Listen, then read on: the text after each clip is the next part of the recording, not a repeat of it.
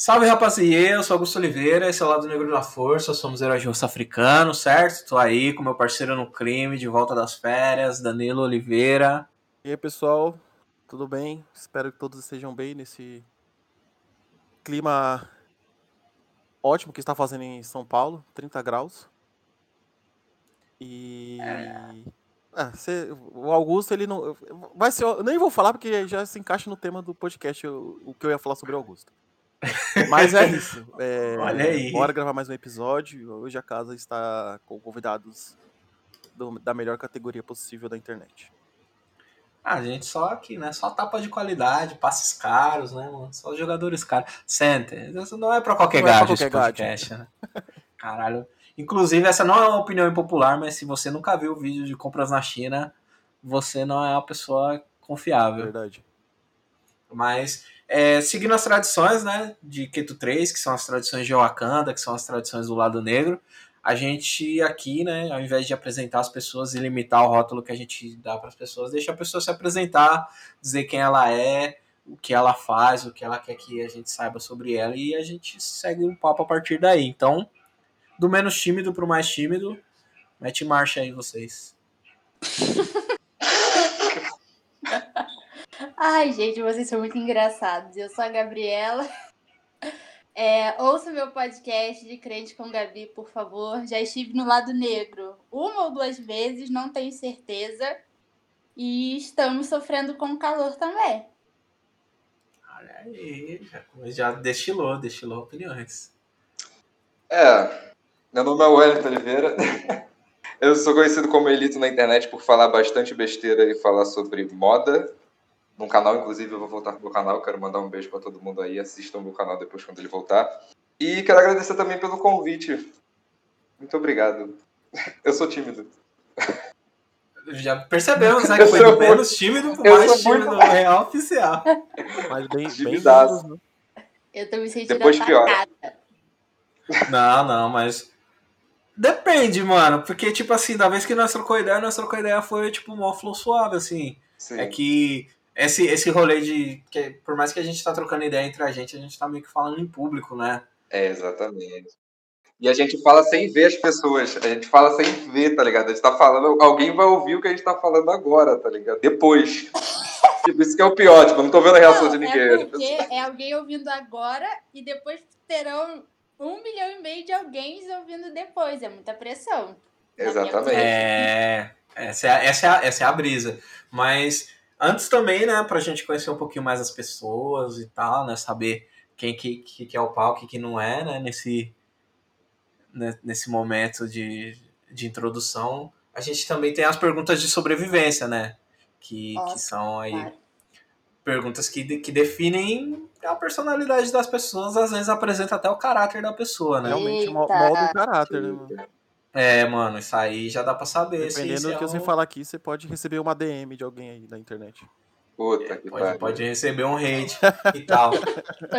Mas vamos, vamos lá para a primeira pergunta, né? Uma coisa que vocês consideram overrated, que é superestimada, que não deveria ter essa moral toda na quebrada. Pode ser qualquer coisa, tá? Desde, sei lá, mano, você, você falar de, de alguma coisa num viés é, socio, sociocultural até sei lá, pô, eu acho bala de goma superestimada. Eu não acho, eu acho que é subestimado, inclusive. Precisa de uma moral na quebrada, bala de goma. Mas é isso, assim, liberdade total. Uma coisa superestimada? Isso aí. Roberto Carlos e Tapioca. Caralho, Tapioca foi foda. Não, tapioca já entrou na porta já. O Roberto pegou Carlos no meu âmago. Agora, o bagulho bateu no meu âmago, moleque. Que isso? O Roberto Carlos, eu concordo real, oficial, real, assim. Oficial. Eu tô aqui pro caos, meus filhos. Não tem conta tapioca, meu Deus? Ah, cara, é, tem é que justifique. Justifique a presença. Ah, cara, desse é, ódio. as pessoas falam, não, porque tapioca é isso, tapioca aquilo. Pra mim, é, tá, acho tapioca, que, ok. Acho, acho que a gente vai okay. de divórcio, hein? Danilo, ah, ah. Audiência, pra quem não sabe, a Gabi é minha web pastora, é minha web esposa. E é. entramos numa DR agora, o cara tapioca, porque isso ela não me contou até hoje. Vamos eu tô, tô repensando a relação aqui. Se você quiser tapioca, você que compre e faça sua tapioca, porque eu não vou me dar o trabalho.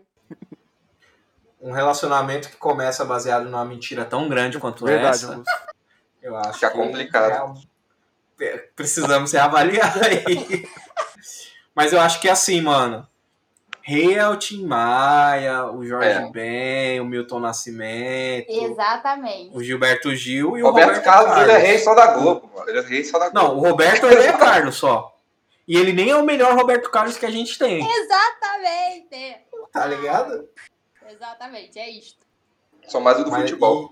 E... Ele tem Exatamente. Não, Joga no, se botar ele no ataque no In-Eleven, rende mil vezes. Ah, o próprio também no. O, o, rei com muitas aspas, aí também não pode jogar bola. Não dá nem pra Eu ia fazer essa piada. Eu ia fazer essa piada, veio na ponta da minha língua. Eu falei, não vou fazer, não. Não, não, pode sim. Ele pode. Ele vai. Ele pode, ele vai ser um para-atleta e tal, né, mano? Mas, mas não vai desequilibrar. Não vai desequilibrar quanto o Roberto Carlos R6, né? Win Eleven. Ao lado Hoje do Tchevitinho que bate tudo. negro será cancelado na internet, eu tô sentindo isso. A opinião, as opiniões populares, não. Estamos é. falando dentro do tema. Eu acho que assim, não. Todo dia. Não, mas é isso. Caralho, você é, você é o campeão, mano. Na hora que eu pensei na pauta, eu já lembrei de você, cachorro. Todo dia é isso, cara. Gente, é, mas sem, sem fogo amigo aqui com, com aos nossos e a todos é, para sim, atletas sim. ou não, muito amor para todos. Vocês são fodas. É só o Roberto Carlos, estão falando de música e comparando com videogame. Então não leve muito a é. sério isso. Sim, não tem por que xingar nossas mães. Eu não sei nada de videogame. Então. Sabendo, sabendo, sabendo que o Roberto Carlos é sem swing, sem carisma. Usurpador de é música, isso. ladrão, bandido. É isso, ladrão, tem que saber isso. Safado. Safado. Safado, otário. Cagou na cabeça do Tim Maia e isso a gente não perdoa. Realmente. É isso. Eu fico até é exaltada. Eu trocaria o Roberto Carlos pela volta do Tim Maia na vida, e é isso. Nossa, fácil. fácil. Um Imagina um especial de fim de ano. Porra, com o Tim Maia, nossa, eu choro todo dia. Nossa. É isso. Caralho, puta que. Essa é a realidade aí, mano. Mas fala aí o seu overrated, Elito. Cara, vocês que são de São Paulo, Chevette. Chevette é uma bebida Chevette é uma bebida ah, que tem em São é Paulo, é que eu acabei conhecendo. Nossa, eu acho muito bom. Nunca nem vi esse tal de Chevette. Podem continuar. Nem queira, nem queira. Puta, Chevette, porque tipo, é um carro que bebe. E é um carro que não é associado com a qualidade. Não sei se, se tem algum rolê, se é um drink e tal. É, pra quem não sabe, eu não consumo álcool. Hum. E... E também eu tenho uma opinião impopular sobre isso, sobre o consumo de, de, de bebidas alcoólicas. De ser overrated que a galera glamoriza álcool. Eu não glamorizo álcool também, não. Eu acho meio. Não, não é nem isso. Vou, quando, vou chegar na pauta e vou, vou jogar. Vou Vai. jogar bom e sair, cor... Agora... e sair correndo. É, mas deve ser esse rolê aí, mano. Eu só não consumo, então eu não sei do, do que se trata. Assim. É, eu consumo bem pouco também, mano. Quando eu consumi, eu falei, nossa, mano, vocês estão querendo se matar. Eu prefiro beber gasolina, pô. Que ah, isso? Mas uh, o, Chevette é, é, o, Chevette é o é o profile de... da, das bebidas de quebrada. É uma barrigudinha, é. um mid, um suco mid ou suco que você tiver. E água de coco. Acho que a água de coco é o menos pior que tem, né, mano? Caralho, mano, que, que receita. Não, é pra morrer, é pra morrer o bagulho, né? Pra... Pô, receitinha de 10 reais, cara. É exato. Só pra Mas ficar aqui, doidão aqui custo 10 reais, mas e depois? O fígado? Como é que é, 10 reais menos 3 anos de vida, né? é, cara, isso se. se for eu sou, eu sou a favor assim, da maconha, então, mano, de 10 reais eu prefiro fumar maconha do que beber, beber álcool. Eu já eu provei, assim, de curioso, mas longe, não é, na, não é nem perto do que eu costumo beber, o que eu gosto de beber. Eu só consumi que é novidades, pra né? É. é, pra ver qual que é. É, foi igual Ó, Se o Danilo começar a chegar bêbado em casa, a culpa é de vocês. Eu vou chegar bêbado e fazer tapioca pra você. Quero a cara de todos. Fazer tapioca é bêbado deve ser, mano, a melhor coisa da vida, papo reto. Eu vou fazer um dia isso. Ficar doidão e vou fazer uma tapioca. Filma isso, por favor. É isso, é o, é o conteúdo, é a volta do canal aí, ó. Exatamente. Que as pessoas querem. Fazer um, box de, de tênis bêbado, bêbado cheio de tênis em volta, fazendo tapioca. Um, um amigo meu no, no trampo, ele mandou, Ele mandou um pra mim um bagulho que eu não acreditei, que era é, um, é um grupo do, do... São dois grupos do, no Face, que os caras fazem review de cigarro e de bolacha. Bolacha, ah, biscoito, tipo, os caras colocam passatempo. 5 barra 10. É biscoito. É bibibababá, é farinha é assim, o recheio. Mano, os caras fazem review de bolacha. Eu já vi um que era de comida militar, mano, mas esse era da hora. Tipo, eram várias comidas ah. militares de todos os lugares do planeta. Os caras comem mal pra é caralho. Legal. Mano, é da hora pra caralho. Tem um bagulho lá que dos Estados Unidos o cara botava na água quente, aí tinha uma reação química, ele esquentava a comida. Era mó da hora, mano. Tem lá no YouTube. Pô, o começo desse bagulho aí é o pudim, mano. Pudim, pudim pronto. Aí. Tava vendo um bagulho sobre hábitos alimentares e como a indústria do, dos alimentos, ela tem esse plano maligno aí de fuder com a vida das pessoas, né, mano? De... E aí as pessoas criaram esse pudim aí, mano, que você joga água quente, dá mesmo o princípio do, da gelatina, né? Você joga água quente, tem uma reação química ali, e a parada vira outra parada, e você consome essa comida aí que você demoraria uma cota para fazer. Uhum. Caraca. Isso é muito barato, né, mano? Tipo, a gelatina ela custa um real, um e pouquinho no mercado, menos de um real às vezes até, né? Dependendo da marca e, e do mercado que você tá. Mas o dano que isso causa dentro do seu corpo, né, mano? É. O que, que você espera de uma comida, tipo, que não saiu do chão e custar um real, tá ligado? É igual, tipo, aquela ração do Dória, tá ligado? Tipo, porra. O bagulho tudo mistura de 365 mil coisas e taca pro comer, tá ligado? E vai nutrir. É, resto de ração de bicho, tá ligado? É, é tipo... isso aí que, que vai pra boca das pessoas. Mas, mano, fala, fala a sua. O, o, underrated, né, mano? Que é aquela coisa que pre, precisa do amor, precisa de um afeto. Cara, eu acho que. Churrasco. O churrasco ele tem que ser mais valorizado. O churrasco entre os vizinhos. O churrasco tem que ser uma parada de quebrada. O churrasco é bom. A confraternização, é, né? É, exatamente. Faz o churrasco na. Igual lá no Rio, faz o churrasco na porta, vem 465 pessoas, filho. É isso aí mesmo. Mas aí eu tenho, eu tenho uma objeção a fazer. A minha vizinha, por exemplo, tá fazendo um churrasco agora e eu tô bolada porque um tá fazendo e não me convidou. Dois, eu tô tendo que ficar com a casa toda fechada por causa da fumaça do churrasco. Então assim, coisa subestimada. Se ela convidasse?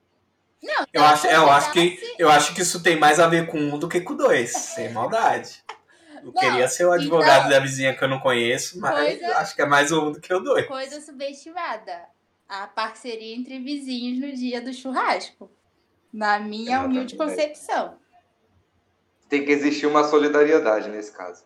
Eu também acho. Falta empatia, falta empatia alimentícia já. com a rapaziada. Falar algo sobre churrasco, mas eu acho que, vai, que entra muito no tema do, das opiniões impopulares. Mas eu não sou hater de churrasco, longe disso. É hum, que, é que aqui em casa, depois que a gente reformou a casa, minha mãe quis uma churrasqueira. Essas pré-montadas e tal. Mano, e acabou o evento. O efeito, o evento churrasco não existe mais. Porque todo, todo domingo tem. Então, tipo.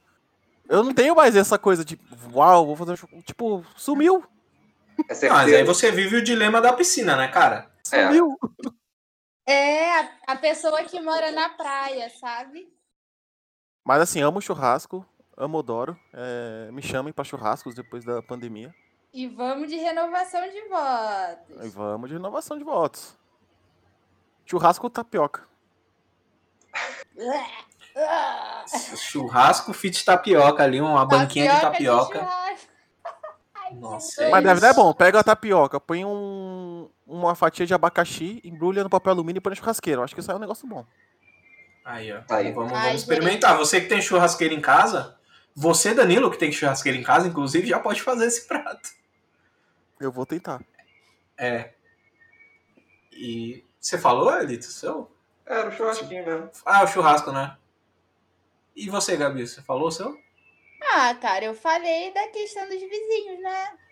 Também, né? Não, é eu, isso. eu fico chateada. Em termos muito gerais, a, a gentileza é uma coisa subestimada, que as pessoas estão sempre, não, eu tenho que ser o melhor, eu tenho que passar por cima, eu tenho que pisar, eu tenho que não dividir o churrasco, entendeu? Então, para mim, a gentileza é uma coisa subestimada. Sim, sim. É... Fortalecendo o que você falou também, esse senso na real também vai entra um pouco no, na pauta, né? Mas esse senso de comunidade mais geral, assim, eu acho uhum. que faz falta em alguns lugares, assim. Quando eu morava, por exemplo, na cidade de Tiradentes, no apartamento que eu cresci, a gente tinha esse senso de, de, de comunidade bem forte, assim, porque tipo as primeiras pessoas, né? A gente foi foi para os primeiros prédios da Coab 2, assim, quando tava subindo tudo e tal. E, e uh, essa primeira leva, né, a primeira temporada dos moradores ali, tinha esse senso, não tinha muro nos prédios e tal. Então, quando tinha churrasco, por exemplo, era um churrasco de uma família, colava as crianças, ia lá, brincava, comia carne junto. Aí o pai ia lá e se sentia né, meio que na obrigação de, de ir lá e, e, jogar uma carne também, fazer uma maionese, tá ligado? Porque, tipo, as crianças tá correndo, tá comendo, foda-se, né? Você tá dando comida pro filho do vizinho. Aí a pessoa fica, tipo, meio, bate aquela culpinha no coração, ou aquela, tipo, caralho, mano, não vou ser o, o vizinho que o filho vai lá e come a comida dos, dos outros vizinhos tudo. Vai lá e oferece uma parada, tá ligado? Chega junto com a carne, com a breja. E, e, é isso, assim, mas eu acho que realmente a gente tem perdido muito essa conexão, assim, mas esse senso comunitário. No, no sentido de que fica cada um na sua casa jogando LOL ou fazendo qualquer outra coisa. Olha o contra os LOLzeiros. Ah, porque é um jogo que as pessoas jogam ranqueada e não pode nem respirar, né? Fora do bagulho. Sim. Tem, tem vários exemplos aí das mulheres peladas sarrando a xereca no, no, no, braço do, do namorado, os caras sarrando o, o pinto na, na orelha das mulheres e as, zero atenção, assim, é foco no LOL. Mas a mulher também tem que entender que tem tempo para cada coisa, né? Uma coisa é, é, eu gostar muito de. É eu gostar muito de jogar e eu, fa eu vou jogar e a pessoa não querer deixar eu jogar e fazer esse tipo de coisa. Tipo, ela não tá respeitando o que eu quero fazer. Aí é um probleminha dela. Nossa, ficou é, muito sério, né? Uma, Eita, porra. É uma, grande, uma grande questão. Daí é um problema que... Ô, Danilo, tu direta? Não, que isso, vida, jamais. Ah, tá. É isso. Então, tá, tá, autorizado ficar esfregando. tá, tá autorizado o modo cabeleireiro no LOL, né? O modo cabeleireiro é ficar esfregando a virilha no ombro da pessoa. Cabeleleila Leila.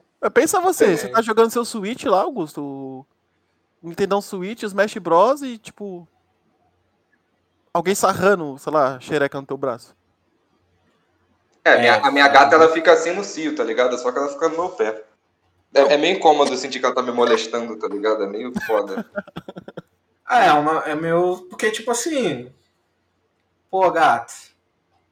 Você não. É isso, né? É, não dá. Tipo, você tem consciência. Ela não tem, mas você tem consciência do que tá acontecendo. Que ela, tipo, precisa pá, né, dar uma aliviada. E você fica, tipo. Então, né? Não, não, não joga no seu time, time animal. No time humano.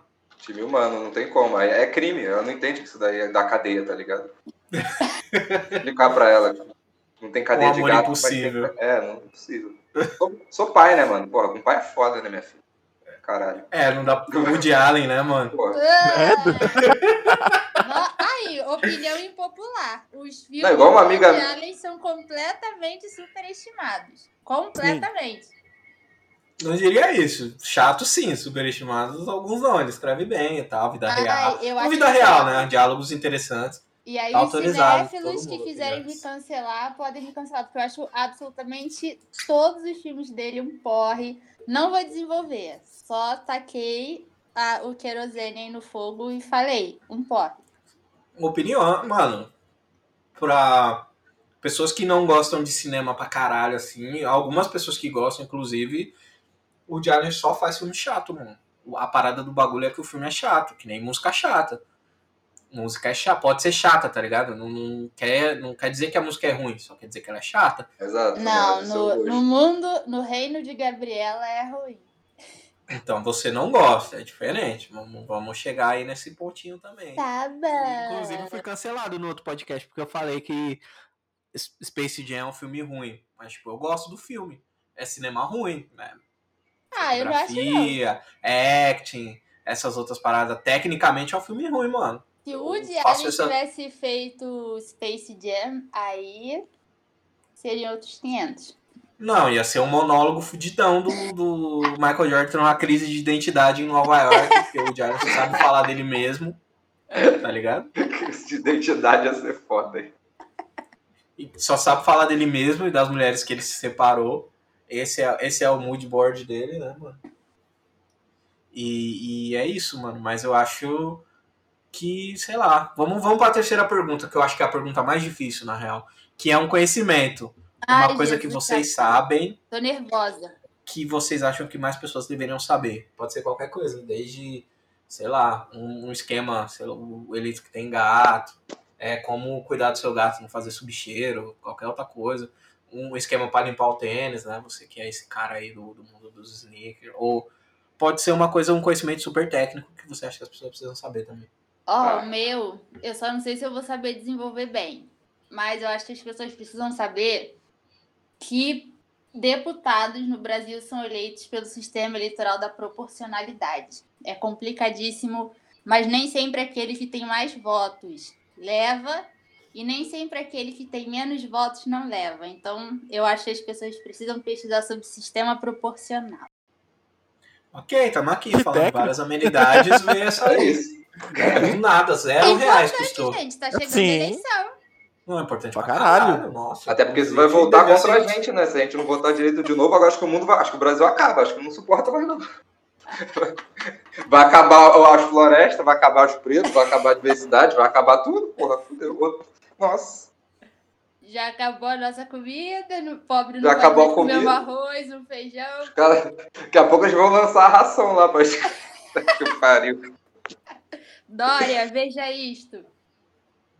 É, tá difícil a situação, hein, mano. E o seu Elito, qual que é o conhecimento? Cara, o meu é basicamente se vocês forem comprar tênis na Nike, saibam que as pessoas usam bots, tá ligado? Vocês ficam aí madrugando pra poder comprar, saibam que o maluco usa um programa e compra 30 tênis daquele ali.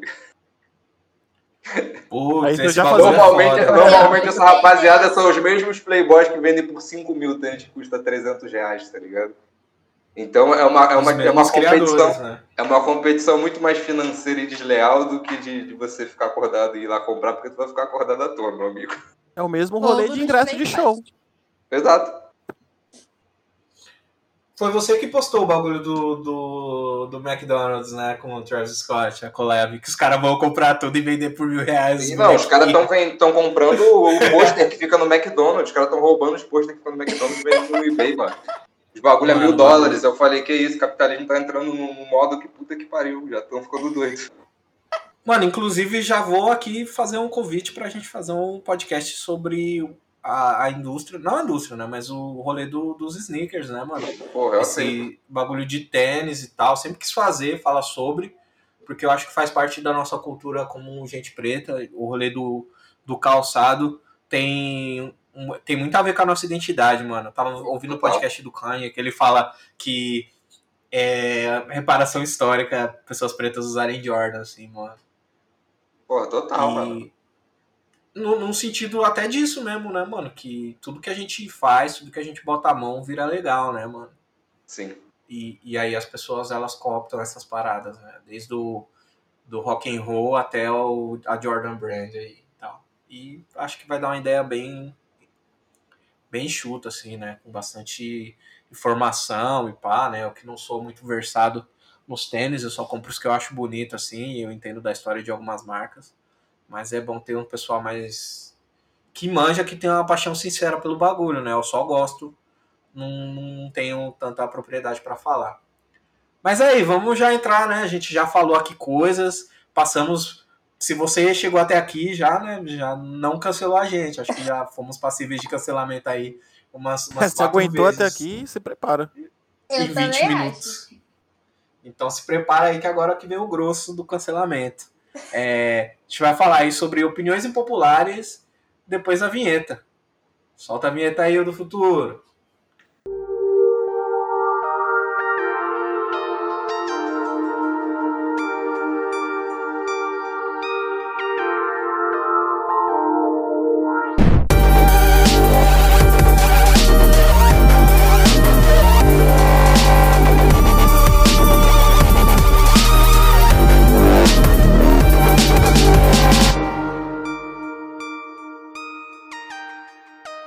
Mano, quem que vai lançar a primeira? A mais braba. Eu posso ah, vou lançar? falar. Eu não, não, eu vou lançar a primeira porque hoje é o dia, o dia pede. Então vai. É, eu não gosto de calor, mano. Calor, eu sou frio gang. Na real, não é calor, eu não gosto de passar calor. Assim. Então já tô te passar frio. É. Mas no frio, eu acho que eu tenho, eu tenho mais. Eu fico mais feliz quando a temperatura tá baixa. Assim. Você é o único negrão da minha rede de amigos que gosta de frio, mano. É, isso, é, isso é verdade. Mano. Você é do sul, mano? Qual foi? É de São Paulo. Não, caralho, eu sou de São Paulo. Tem alguma tipo, coisa do sul tem aí? Tem alguma coisa do sul, mano. Não.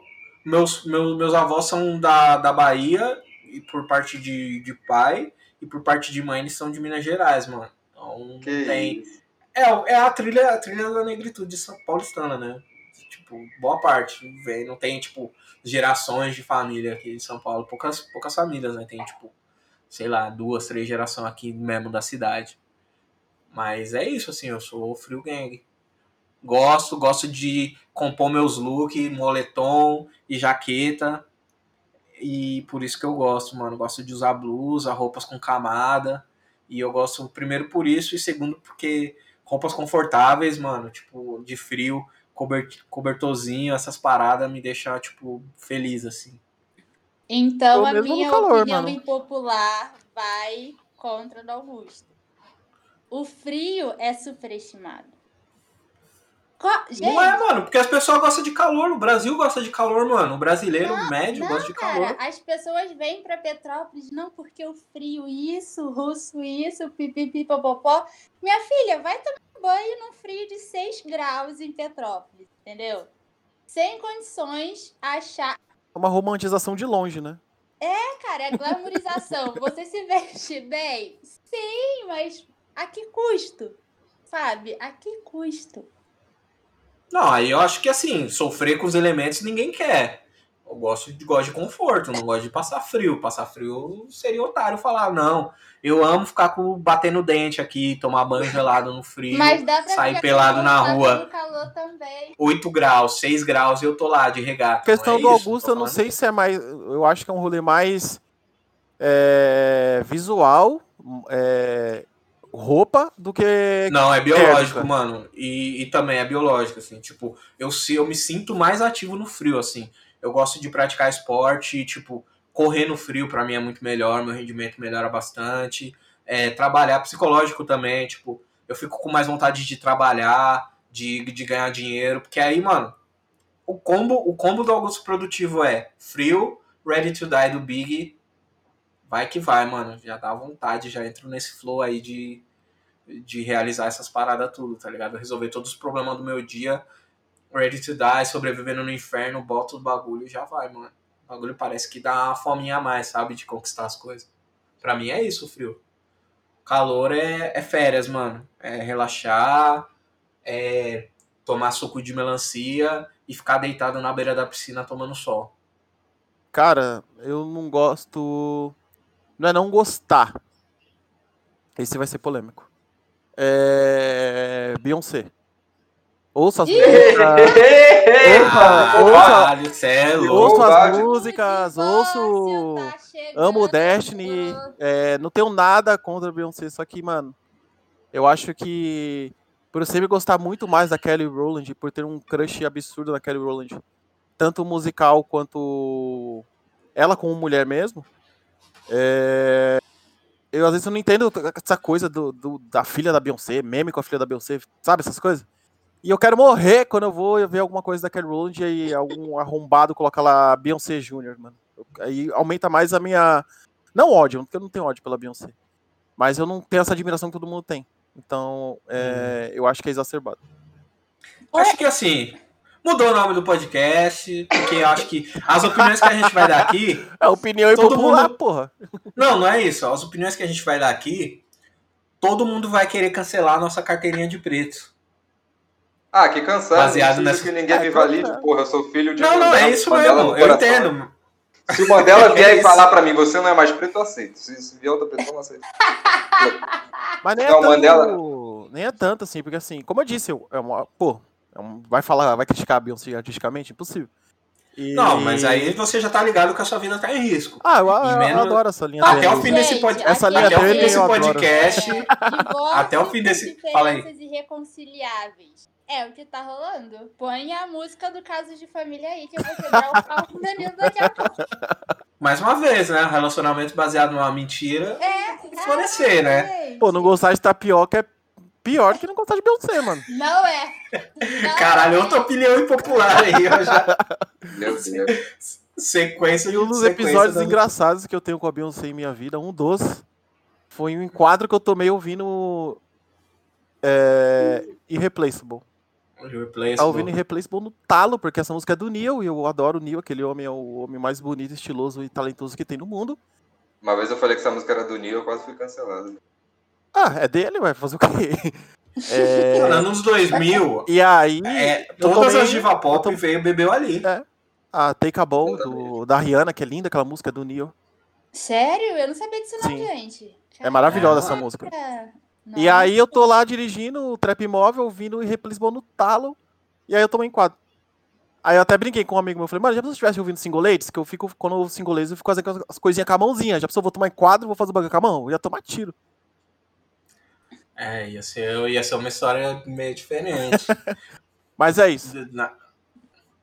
Caralho, mano. Não, mas a questão que eu falei não é nem a validação dos outros, né? Mas tem esse pessoal que, inclusive, não é uma opinião impopular, né? Uma opinião aí comum, né, entre o nosso ciclo social, de que essas pessoas, de que tem um único tipo de, de preto que ele tem que cumprir todas essas caixinhas, né? Tem os dez mandamentos da negritude, assim. Eu acho que tem coisas que são universais para nossa experiência como gente preta, mas tem esse pessoal, nossa, como assim? Você é preto e, e não gosta da Beyoncé, você é preto e não sei o que. Eu não falo, eu, gente, eu gosto da Beyoncé, Ninjas da Beyoncé, equipe tática de, de assalto da Beyoncé, que, que tá monitorando a vida de todo mundo, eu gosto da Beyoncé.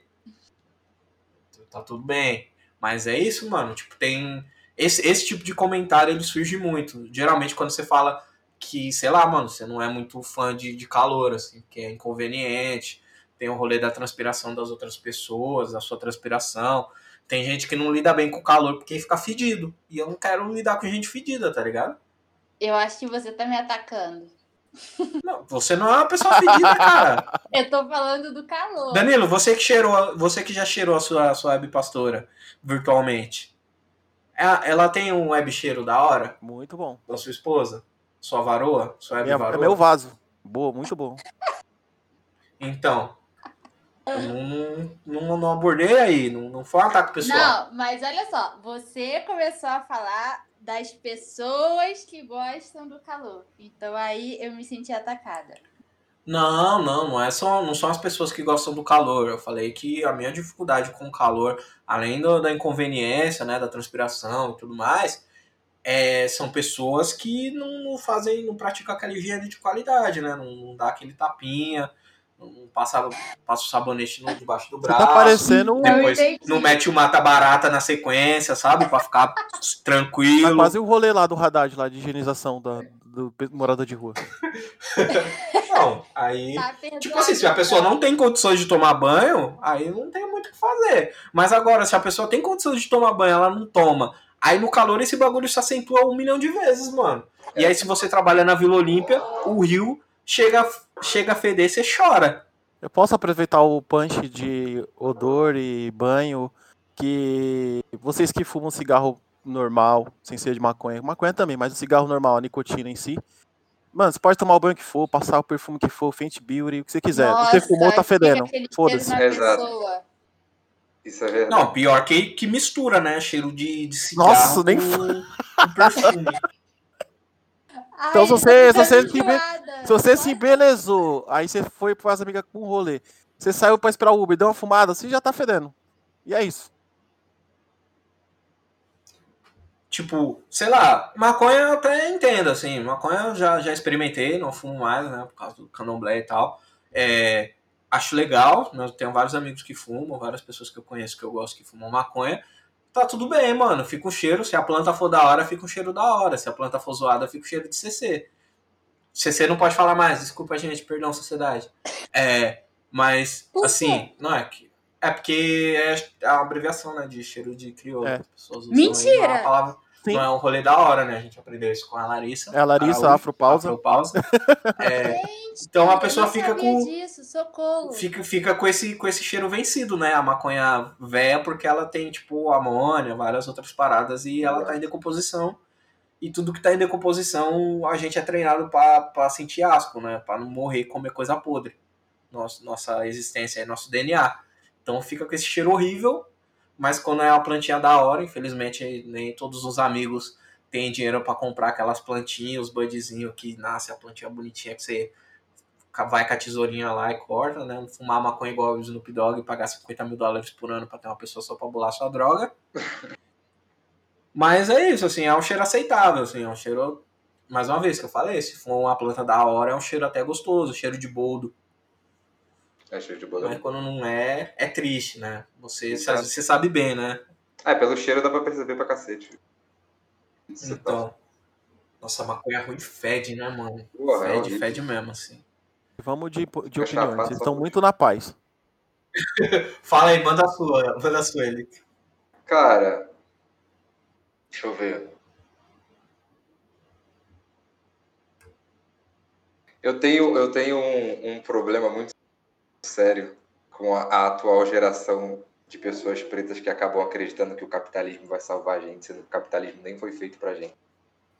Vixe, eu posso entrar na sequência e falar da geração que foi criada acreditando que o comunismo vai salvar a gente, Também. sendo que o comunismo não foi feito, foi feito pra, pra gente. gente. Mano, eu acho que. Era exatamente não, a punch que eu ia dar. Eu ia citar todos os modelos econômicos. Não, na real, eu acho que qualquer debate racializado baseado em alguma dessas duas ideologias é, não vai ajudar ninguém, mano.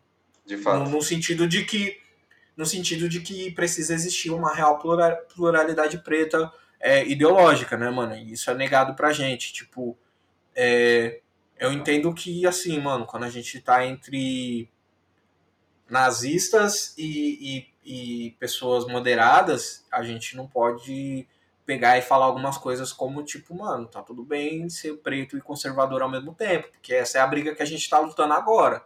Uhum. Mas eu acredito sim, mano, que precisa. É, que a gente precisa respeitar essa, esse, essa diversidade das ideias, né? Esse campo das ideias de uma maneira uma maneira mais filosófica, né? Lógico que na prática, hoje mesmo, 2020, a gente tá aí com um neonazista, tipo, governando boa parte, boa parte do, das pessoas que que estão no poder agora do executivo e, e, do legislativo e algumas do judiciário em vários países, né, não só no Brasil, são neonazistas, mano. Então a gente não tem condições de, de pegar e ficar, pô, mas eu sou negrão e neoliberal. Aí, infelizmente, parceiro, ainda não, ainda não é o seu momento, tá ligado? Primeiro você precisa ser negrão e ter seus direitos humanos respeitados e tudo mais. E é uma luta ao mesmo tempo de tudo. Que eu, inclusive, também não concordo com o neoliberal, mano. Eu acho que a gente precisa ter uma caminha, todo mundo, partir do mínimo. Quando a gente tiver o mínimo, aí dá pra gente pensar se você quer ou não pagar imposto, tá ligado? Todo Exatamente. mundo tiver é, partindo do, do, mesmo lugar realmente, em oportunidades, em infraestrutura, em renda é, e, e, e, tal, né? Se a gente está falando de riqueza geracional, ela não pode sair desse, desse assunto, né? E riqueza geracional não é só dinheiro, mano. Se Sim. você tem uma casa própria, é, é renda geracional também, mano. Imagina seu filho não precisar, sua filha não precisar pagar aluguel. Porra, você não precisar pagar aluguel. Você já tem.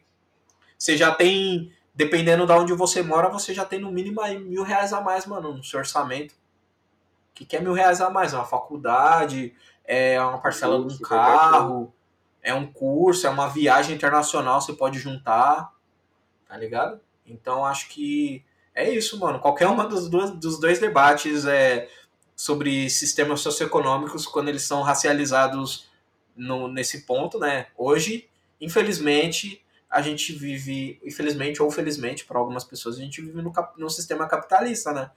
Capitalismo venceu, McDonald's na China, na Rússia, é isso, né, mano? Esse é o papo. Não tem jeito. Mas é isso, mano. Eu acho que dos dois lados o pessoal dá uma batidinha de nave, assim, de tipo, mano, não, não dá pra discutir Abraçar isso de uma maneira cons consistente, mano. Consistente pra caralho. Não tem como. Real, assim, hoje em dia a gente vive desse bagulho. Todo mundo precisa de dinheiro. É, pode reclamar, sim. Todo mundo tá autorizado a reclamar do jeito que a gente vive. Inclusive é o que a gente tá fazendo agora. Exatamente. Mas, sei lá, mano. Tentei pegar leve e tentei entender que cada preto é um preto, mano. Cada história, cada pessoa é uma pessoa. Então, às vezes a pessoa quer mesmo, mano, ter a piscina de dinheiro do tio Patinhas e tá tudo bem ela querer isso. Lança outra aí, gente. A Gabi, Gabi, você, não tá, você ainda não tá cancelada. Queremos é, o seu cancelamento. Só falou da tapioca aí, fica é. quieta. Não, é que eu, eu tô. Eu tô absorvendo aqui, refletindo o que vocês estão falando. Esse podcast aqui é conhecimento total. Mas a minha opinião impopular Davi Luiz não foi o culpado do 7 a 1 Mas eu não sei se isso chega a ser tão impopular porque é uma coisa óbvia. Mas, no imaginário do brasileiro médio, Davi Luiz é culpado do 7 a 1 Não sei como elaborar porque eu não, não tenho argumentos definidos. Mas para mim, Davi Luiz não foi o grande culpado. Não foi o monstro que pintaram na Copa de 2014. E aí vocês que são do, do podcast de futebol também podem desenvolver. Mas assim, lancei, joguei. Ah, de fato, ele falar que ele é o único culpado, não. É que ele foi memetizado, né? Com a derrota, ele lá chorando, só queria dar alegria pro meu povo. Tipo, aquilo ali ferrou ele. E como o futebol é um meio extremamente machista, não só o futebol, mas isso é muito enraizado no futebol. O Davi Luiz tem questões, tipo, que já envolve quase. Eu, eu já ouvi, no passado eu já falei essas besteiras também, que é quase um cunho de crença dele. Que ele escolheu esperar, que ele é virgem, e, to... e no futebol tem essa imagem de que o zagueiro é o cara viril, uhum. forte. Então sempre as pessoas zoavam, eu me incluo nisso, o Davi Luiz nesse aspecto. Ah, vai confiar em zagueiro virgem, ah, vai confiar em zagueiro que resolveu esperar, Cara, a lista, tá a lista. Não, o Kaká, o Kaká, a galera zoava o Kaká pra caramba por causa disso. É, até o próprio Kaká também. Aí, a, é, só dando um, um, um, background pra galera. Pegando uhum. tudo isso, mais a derrota de 7x1, e aí ele apareceu lá chorando, foi, como diz Mano Brown, é a brecha que o sistema queria, mano. Danilo, a gente vai terminar esse podcast, eu vou ter que dar um soco na cabeça. Olha a agressão. Mas assim, ele não foi culpado Ixi. sozinho. Eu acho que foi, foi uma coisa. O Brasil não estava muito preparado. O Brasil ali naquele em 2014 estava aquele time, estigma que ainda era o melhor futebol do mundo quando não era. Tava assim o principal jogador que era o Neymar na final. Por, todo mundo odeia o Neymar por N motivos. Uhum. Mas assim, jogando bola, somente bola, ele faz a diferença mesmo. Óbvio que tem jogo que ele não faz, assim como teve jogos que o Michael Jordan não fez a diferença. Por mais que ele fez a diferença em um milhão de jogos, teve um que ele não foi muito bem. Isso uhum. também acontece com jogadores fora de série. Mas é um conjunto de fatores. O Brasil achava que era a mega potência que todo mundo pinta e borda. É, não tinha jogadores consagrados o suficiente, tipo Bernard, alegria nas pernas, o Oscar, que estava no Chelsea, é, o Dante, que ele. Toda esse, essa, a, a, emblemática disso é que o Dante ele jogou muito tempo na Alemanha e no Bayern, que, e o Bayern de Munique basicamente era a base da seleção. Então meio que o pessoal falou, beleza, não tô culpando o Dante, pelo amor de Deus. Mas tinha a mídia esportiva na época falou: ah, o Dante conhece os caras, o Dante vai dar umas dicas. E não foi isso que aconteceu, tá ligado? Foi um atropelo de futebol. Ali a gente, ali o brasileiro realmente viu que nós não somos mais o melhor futebol fazia tempo, mas isso era entregue aqui, pintado. E, enfim, eu acho que, sei lá, Thiago Silva falhou mais que ele. É... O menino lá, o Fernandinho, mais uma Copa que ele também foi bem mal. É, o Davi Luiz, acho que ele, ele pagou a conta por, por isso que eu falei, o contexto machista. Ele foi o bode expiatório do bagulho. Ele foi o bode uhum. expiatório do rolê. É, acho que o culpado daquilo ali foi a CBF, mano. A CBF foi a CBF. Também. Cagando pra caralho, tipo, cagando horrores. É, depois de 2002, mano, é. mentira. A Copa de 2010, o Luiz Fabiano jogou um bolão, a de 2006, o, o Adriano foi 2006, mano? Foi, é o quadrado mágico. Foi, foi. Foi, foi essa mesma, que o Roberto Carlos arrumou o meião, né? Essa aí? Que o pessoal ficou. Foi, foi. foi. Não, essa do Roberto Gente, foi em 2006 eu tinha dois anos. Cara, eu acho que depois de 2010, Mentira, eu acho que tudo tinha, começou não. a desandar pra cacete. Então, a de 2006 foi o quadrado mágico lá que perdeu. Uh, esqueci para quem foi eliminado. A de 2010 eu acho que é a do Roberto Carlos, que perde para a França, que deram foco total em parou para uma chuteira. E 2014 foi o Davi Luiz, Dante Turma. 2018 empurraram por Fernandinho. A gente já sabe que tem o histórico grande desde o goleiro Barbosa, lá da Copa do Brasil-Uruguai, que o cara morreu sendo culpado por perder o título, por ser um goleiro negrão, como o negrão do futebol sempre é o culpado, sempre tem que empurrar a culpa para um negão. O vídeo, a última Copa fizeram com o Fernandinho. Falaram da família do cara, falaram um monte de coisa. Tipo, mano, o cara pula, vem um escanteio. Eu já joguei bola. Alguém aqui tá ouvindo já jogou bola. Vem um escanteio, você pula, você não quer fazer o gol contra, você quer tirar a bola. Mas venderam como que ele fizesse o gol contra de propósito, porque ele queria, sabe? E acabaram com o cara. É, não, e... tem muito, muito desse, desse rolê, né? Não, muito, Inclusive, futebol ainda, opinião, muito. E só opiniões impopulares do, do futebol, né? Eu acho que o Neymar meteu o Elias, ele sabia que o time tava bem e fingiu que tava com, com dor nas costas e saiu fora, assim, de helicóptero. Qual? Na Copa de 2014? É, não, mano, o Zuniga quase quebrou, que... mano, ele, velho. Sim. É, não, tipo assim, ele é, é, é, a versão atualizada do... Tirou dele da reta antes da, sabe, antes do bagulho... O Zuniga quase quebrou a costela do maluco. Não, mas é a versão, é a versão 2014 do Se Vocês Soubessem a Verdade, ficariam enojados, ah, sim, né? Sim, sim. Do, do Ronaldão. que, inclusive, opiniões impopulares, eu acho que o Ronaldo é um fenômeno, não é o melhor Ronaldo. Qual o melhor Ronaldo? O melhor Ronaldo é o Ronaldinho, né, mano? Ah, mas uh, são coisas de. Sei lá. Não, não. São diferentes, mano. Eu acho que o Ronaldinho é que joga muito mais bola, mas acho que o Ronaldo, Ronaldo mais. Ele finaliza as paradas, tá ligado? É, o cara é, ele era atacante, né, mano? Então, um, tipo, é por isso que eu falei, é diferente. Um é o matador e o outro é o mágico. Né? O, um cara tem que fazer a jogada e. É tipo, sei lá, falar, sei lá, a técnica do, do Neymar com Romário, por exemplo. Romário é, era um cara mais decisivo. O Neymar sai driblando todo mundo se der mole e faz o gol ainda, tá ligado? Não, acho que, tipo assim, uma comparação válida seria, vai, o Neymar e o Ronaldinho. Ah, é. sim. É, aí, é, aí seria. É o mesmo pat... é, eu acho que tá ali próximo, mas igual o Ronaldinho Gaúcho fez, assim, os dribles, as coisas. Sendo desses, assim, o Neymar tem partidas que ele dá vários dribles e decide, como tem muitas partidas que ele é, não faz nada e não dribla também. Agora o Ronaldinho, aquela fase do, do Barcelona que ele pegou os dois anos ali, que foi o auge dele, meu, todo dia você ligava a TV, tinha um lance do Ronaldinho que ele fez todo dia, era impressionante. Caralho, ele mano, conseguiu ser muito impressionante em dois dias, em dois dias, ó, em dois anos ele foi muito impressionante pro mundo. Mano, o único o gol que eu lembro, o gol mais foda que eu lembro do, do, do Gaúcho R10, Copa de 2002, Brasil e Inglaterra, 1 a 0 Faltinha na entrada da área. Aí o bichão vem. Mano, era de madrugada esse jogo, eu lembro porque meu irmão, Alexandre, soltou uma bomba, tipo, sei lá, 4 e meia da manhã. A Copa do Japão, 2002, lá? É, Coreia e Japão, caralho. Essa foi uma Copa da hora. É, Se vocês falar de Copa. Inclu inclusive o, o, o cenário, né, que tava, que pintou, né, tipo, melhorou as coisas depois, né, mano, na presidência e tal. O Vampeta dando cambalhota lá na rampa do Planalto. Foi, foi um momento. O Brasil tava num momento muito positivo, né, mano? E essa brisa aí que você falou também, né, mano? O Brasil não é o melhor futebol do mundo há muito tempo, né? Os caras se desatualizaram, preferiram seguir os empresários a seguir o, o esporte. E aí, é, vídeo né, CBF, que é hoje um, um ninho de jogadores. Só mafioso, é, só, só mafioso, gente sendo presa. Aproveitando Mas o futebol. Que, mano, o, Brasil, o Brasil, mesmo que o Brasil tivesse. Eu acho que o Brasil deve, tinha que perder aquela porra dessa Copa que teve aqui, tá ligado? Ele não tinha que ganhar.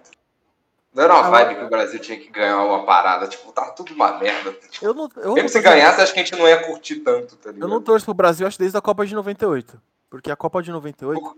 eu lembro que eu assisti na casa de um tio meu e ele tinha TV a cabo, essas coisas. E eu conseguia ver os outros jogos, fora só os do Brasil que passava e de alguma outra seleção. E, tipo, uhum. tava nítido que a França tava exibindo o melhor futebol naquela Copa. Por mais que a gente tinha o Ronaldo, né? Um, a gente tinha um baita time, pra falar a verdade, em 98. O, a França tava jogando muito bem. E aí, quando perdeu, aí ficou aquela coisa de que. Ah, foi a Nike. Ah, o Ronaldinho meteu o Miguel, passou mal. Aí eu falei, ah, mano, perde essa porra aí e começa a achar essas desculpas farrapadas, tá ligado? Aí eu já fiquei meio assim, peguei bode. Em 2002, que essa Copa do Japão, é... eu, a coisa que eu mais gostei foi que a gente fazia. Como era de madrugada, a gente saía pela rua batendo panela. Era muito engraçado isso pra acordar as pessoas pra ver o jogo. Olha aí, o Danilo, pai do panelaço. O, o, o, o primeiro pessoas, panelaço. É. Se as pessoas batem panela hoje, é tudo culpa do Danilo. Aproveitando o gancho do futebol, e uma opinião, não, é, não é uma opinião popular. É uma opinião popular porque é o podcast. Mas você, São Paulino, que tá me ouvindo, por favor, cara. É... Ah, fala aí. Você não é nada pro Corinthians, cara. Tipo assim, você não é nosso rival. Nosso rival é o Palmeiras. Você é um adversário. Beleza? Tá, é isso aí que vocês são. Vocês são um nosso adversário. Rival, ódio ao Palmeiras. Se eu perder de 2, 3 a 0, se o Corinthians perder 3 a 0 pro São Paulo, pô, que droga. Se o Corinthians vai começar a partida e vai jogar moeda para ver para que lado o time vai atacar e o Corinthians perde, eu já tô xingando ali com o jogo do Palmeiras. Então tem uma discrepância, tipo, tem uns amigos meus São Paulo que eles querem meio que rivalizar com a gente. Vocês não são nossos rivais, cara. O nosso rival é o Palmeiras. Eu concordo. Eu acho que é isso mesmo. Não tem essa rivalidade. E, sei lá, não tem muito o que fazer, né, mano?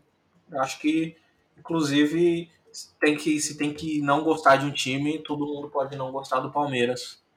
Porque o Palmeiras é esse time aí, né? Que. Todos do do Palmeiras. Apoiou é, os nazistas, né? Nas épocas. Apoiou o Mussolini, né? Eles têm o Palmeiras tem célula Neonazi. até hoje aqui em São Paulo. É, então, acho que é isso, né? Felizmente, tem vários amigos palmeirenses pretão. E é, esse é o debate, né? Esses dias. Mas se eu pudesse escolher, né? Que futebol é herança pra gente, né? Mas se eu pudesse escolher, eu torceria pelo Corinthians ou eu torceria pelo, pelo Santos, né? Que Santos, tem umas histórias. É, tem uns negrões emblemáticos lá também. História com, com negritude, tipo, e futebol em São Paulo. Mas o Leonidas tem. O Leonidas da Silva ali jogou no São Paulo, né? Vai fazer o que? O cara que inventou a bicicleta. Que é o Diamante Negro. negro que oficial. deu o nome de chocolate ele, também. É, o nome de chocolate só existe por causa dele. Inclusive, ele não ganhou dinheiro e ele foi o primeiro negro do futebol a ter o próprio passe, né? Ser dono do próprio passe.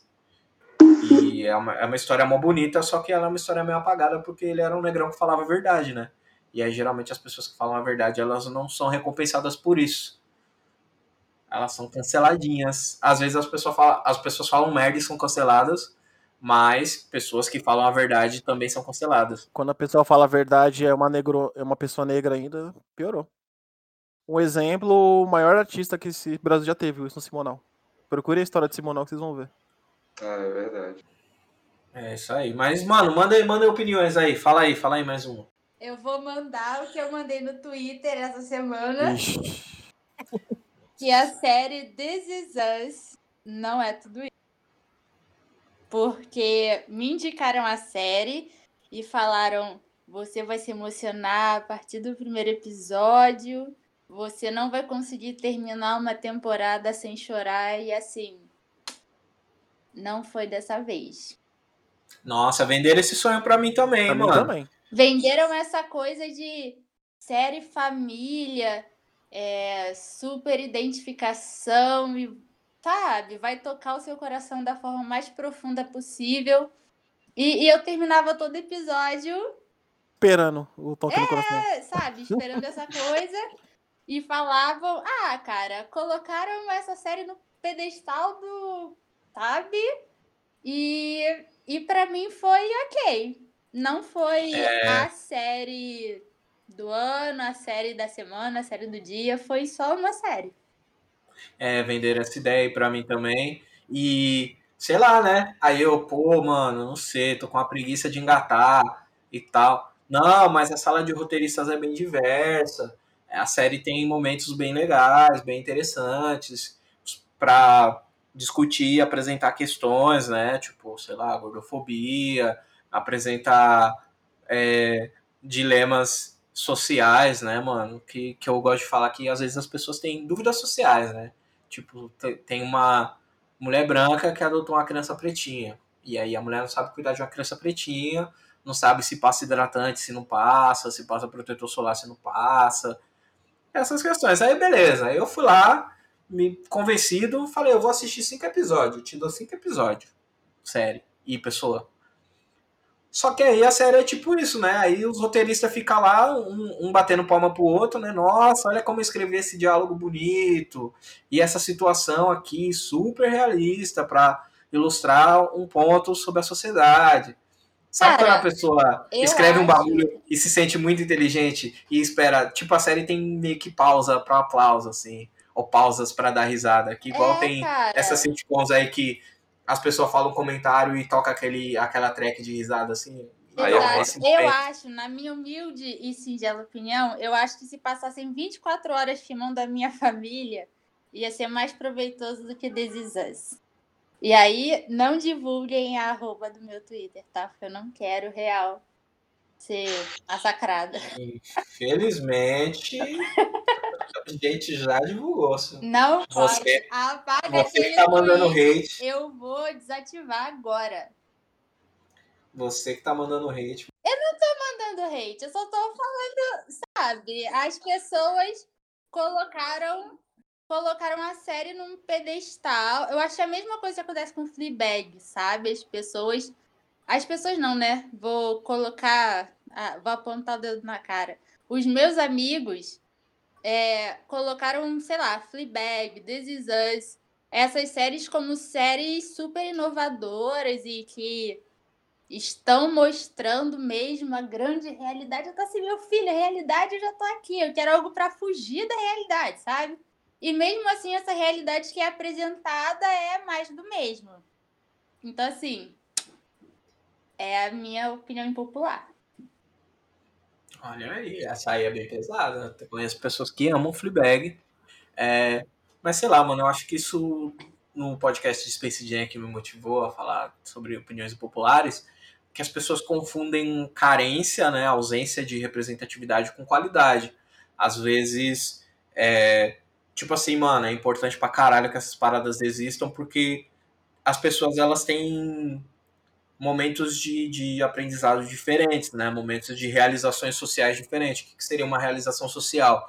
É que às vezes você comete machismo, você é racista com alguma pessoa, você é homofóbico, transfóbico, é, você faz um comentário que é gordofóbico, qualquer coisa é, dessas que, tipo, mano, impede a sua vida plena dentro da sociedade, né? Você, sei lá, você machuca a pessoa com alguma atitude ou com alguma fala sua. E as pessoas, elas têm uma aprendizagem social diferente, mano. Elas vão chegar em lugares diferentes.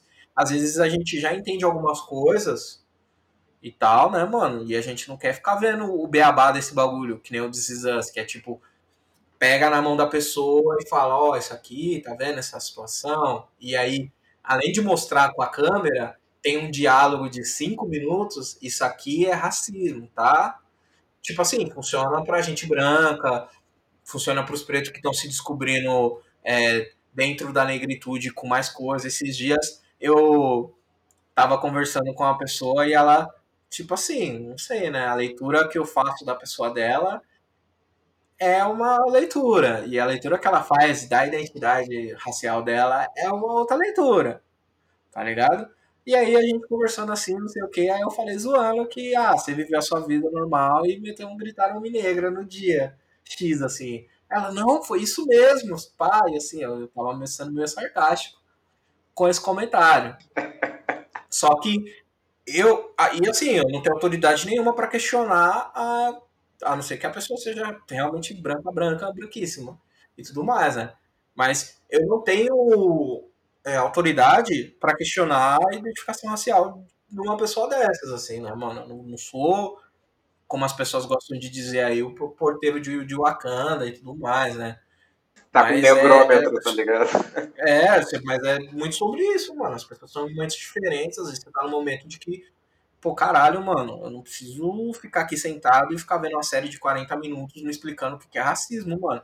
Às vezes eu quero me divertir com outras paradas, eu quero ver outras situações. Eu não quero é, ter que lidar com o drama da família branca de classe média que adotou um moleque preto e não sabe lidar com ele, mano. Essa realidade aí é muito fora da minha caixinha. E, tipo assim, eu conheço pessoas que são essa realidade mesmo. Tipo, um, um, uns parça meu blaca que, que não tiveram a família genética tão perto, teve uma família adotiva que não era preta, é branca, e aí eles se veem naquele lugar, eles se veem naquela situação, tá ligado? Eles têm a catarse assistindo aquele bagulho, mas para mim é um bagulho que não me sensibiliza, tá ligado? Então, e somado a isso, tem essa questão da série, tipo, ficar pegando na minha mão, me explicando as coisas com um monte de diálogo que me explicando as coisas duas vezes, mostra o bagulho na tela e me fala o bagulho. Aí eu fico tipo, mano, essa série é ruim, parece um comercial de é, Office 365 para usuário normal, tá ligado? Que toca um violãozinho, as pessoas mexendo no computador, vivendo o dia a dia delas. Tenha mais facilidade com não sei o que, não sei o que e tal, tá ligado? Pra mim é isso. E para outras pessoas pode ser esse momento de tipo, nossa, eu nunca pensei que uma criança preta que foi adotada por pais brancos pode ter problemas de, é, auto, de autoidentidade, de aceitação, de perceber que ele faz parte da família. Caralho, mano. É uma dificuldade, é uma questão, né? Mas é isso aí. Não é uma série boa, não, mano. Como, como cinema, pá, não é uma série boa, não, mano. E ter nesse, nessa outra pegada, assim, para mim, não, não me apetece. Não é boa e não me apetece. Eu tô me sentindo muito plena, porque pela primeira vez na vida, uma opinião minha cinematográfica está concordando com de Augusto Oliveira. Ah, que você Ô, é uma pessoa difícil de lidar, né? Você tá vendo aí que. Não é, mas sei lá. O Fleabag eu assisti, mas eu dei uma paradinha. Mas eu achei ok. Assim. Eu, gente, eu confesso que eu tô com medo. É, eu tô, tô pensativo, assim, tá ligado? Na verdade, você não tá falando nada, Elito. Você só tá aí, né? Não, eu tô vindo, né? Eu tô vindo. É porque, não, porra, eu já não falo nada, eu tomo no cu, eu tô pensando, se eu falar, fodeu. Ele tá não, deixando a gente falar. Momento de falar. Quem vai ter que aguentar a retaliação depois somos nós, mas tudo bem. O que é teu tá guardado, entendeu? Tudo bem, eu vou ler todos os seus tweets aqui. não, mas, mas teve uns. Mas, mas é, solta, solta uma aí, Elito. Solta uma aí pra gente. Qualquer coisa a gente corta. Ah, eu, não, eu, acredito, eu acredito que o cancelamento é feito por, mais por conveniência do que por justiça.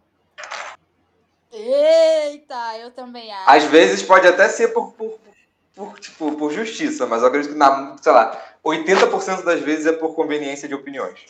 A sua opinião impopular é muito popular na minha cabeça. É, eu acho que, que vem, vem desse lugar também. Boa parte, assim, é só por discordar ideologicamente e tal, não, não é nem uma coisa concreta, assim, porque dependendo, né, acho que a gente não tem muito pra onde dizer é, no, sentido de, tipo, a gente não tem um lastro gigante de, de cancelamentos, porque eu não sou essa pessoa que fica acompanhando essas paradas, mas boa parte das vezes é, começa uma discussão sobre determinado assunto, uma pessoa discorda, é, dessa discordância vem o, o time de, de, historiadores, e aí eles acham alguma coisa, assim, não que a pessoa não tenha que pagar socialmente pelas coisas que ela diz, é, não só socialmente, mas legalmente também. E, e aí apresenta esse, esse, esse fato, esse bagulho como um contra-argumento, assim. Na maioria das vezes é mais sobre a argumentação em si, ela para de ser um, uma questão e começa essa outra sobre como a pessoa, tipo, começa esse ataque moral, né? Na real. Porque até antes de discordar tava tudo bem. E eu acho que esse para mim é o problema do cancelamento. Tipo, você tava sendo conivente com a pessoa ser filha da puta até o momento que ela parou de concordar com você. Aí você lembra aquela grandíssima é, pessoa escrota e, e, joga isso na frente de todo mundo como contra-argumento pra discordância ideológica que vocês têm, tá ligado? Se a pessoa é cuzona, se é zoada, você não fecha com ela partindo do ponto que você sabe. Sim. E, mas aí se você é conivente, aí você discorda, e aí depois você expõe, aí a gente está falando de uma outra questão. Aí tem um outro probleminha aí no, na situação. Concordo. Eu tenho uma opinião que eu não sei se é tão impopular assim. É, o Pericles no Exalta Samba sempre foi maior do que o Thiaguinho. Assim, eu não sei. Não é impopular. Não é nem não, não é não é opinião, não é nenhuma opinião, isso aí é um fato. Ah, então tá. o Pericles não, é, não foi só maior que o Thiaguinho, ele foi maior do que o Krieger. É, é, cara, porque assim, é, é, é eu peguei Exalta Samba é, anos 2000. Não cheguei a pegar muito antes de Exalta Samba, sabe? Quando eu conheci Real Real, anos, anos 2000. E sempre rolou essa comoção em cima do Tiaguinho, pipipi, popopó, mas assim, não rola, gente. Pericles é o Pericles e. E de repente, retomando até o que a gente falou no início do episódio, né? A gente poderia já substituir o rei do Brasil, tirar esse reinado aí de sei lá onde, do Roberto Carlos, e passar pro Pericles. Mas. Não sei. Pensando pensamentos apenas.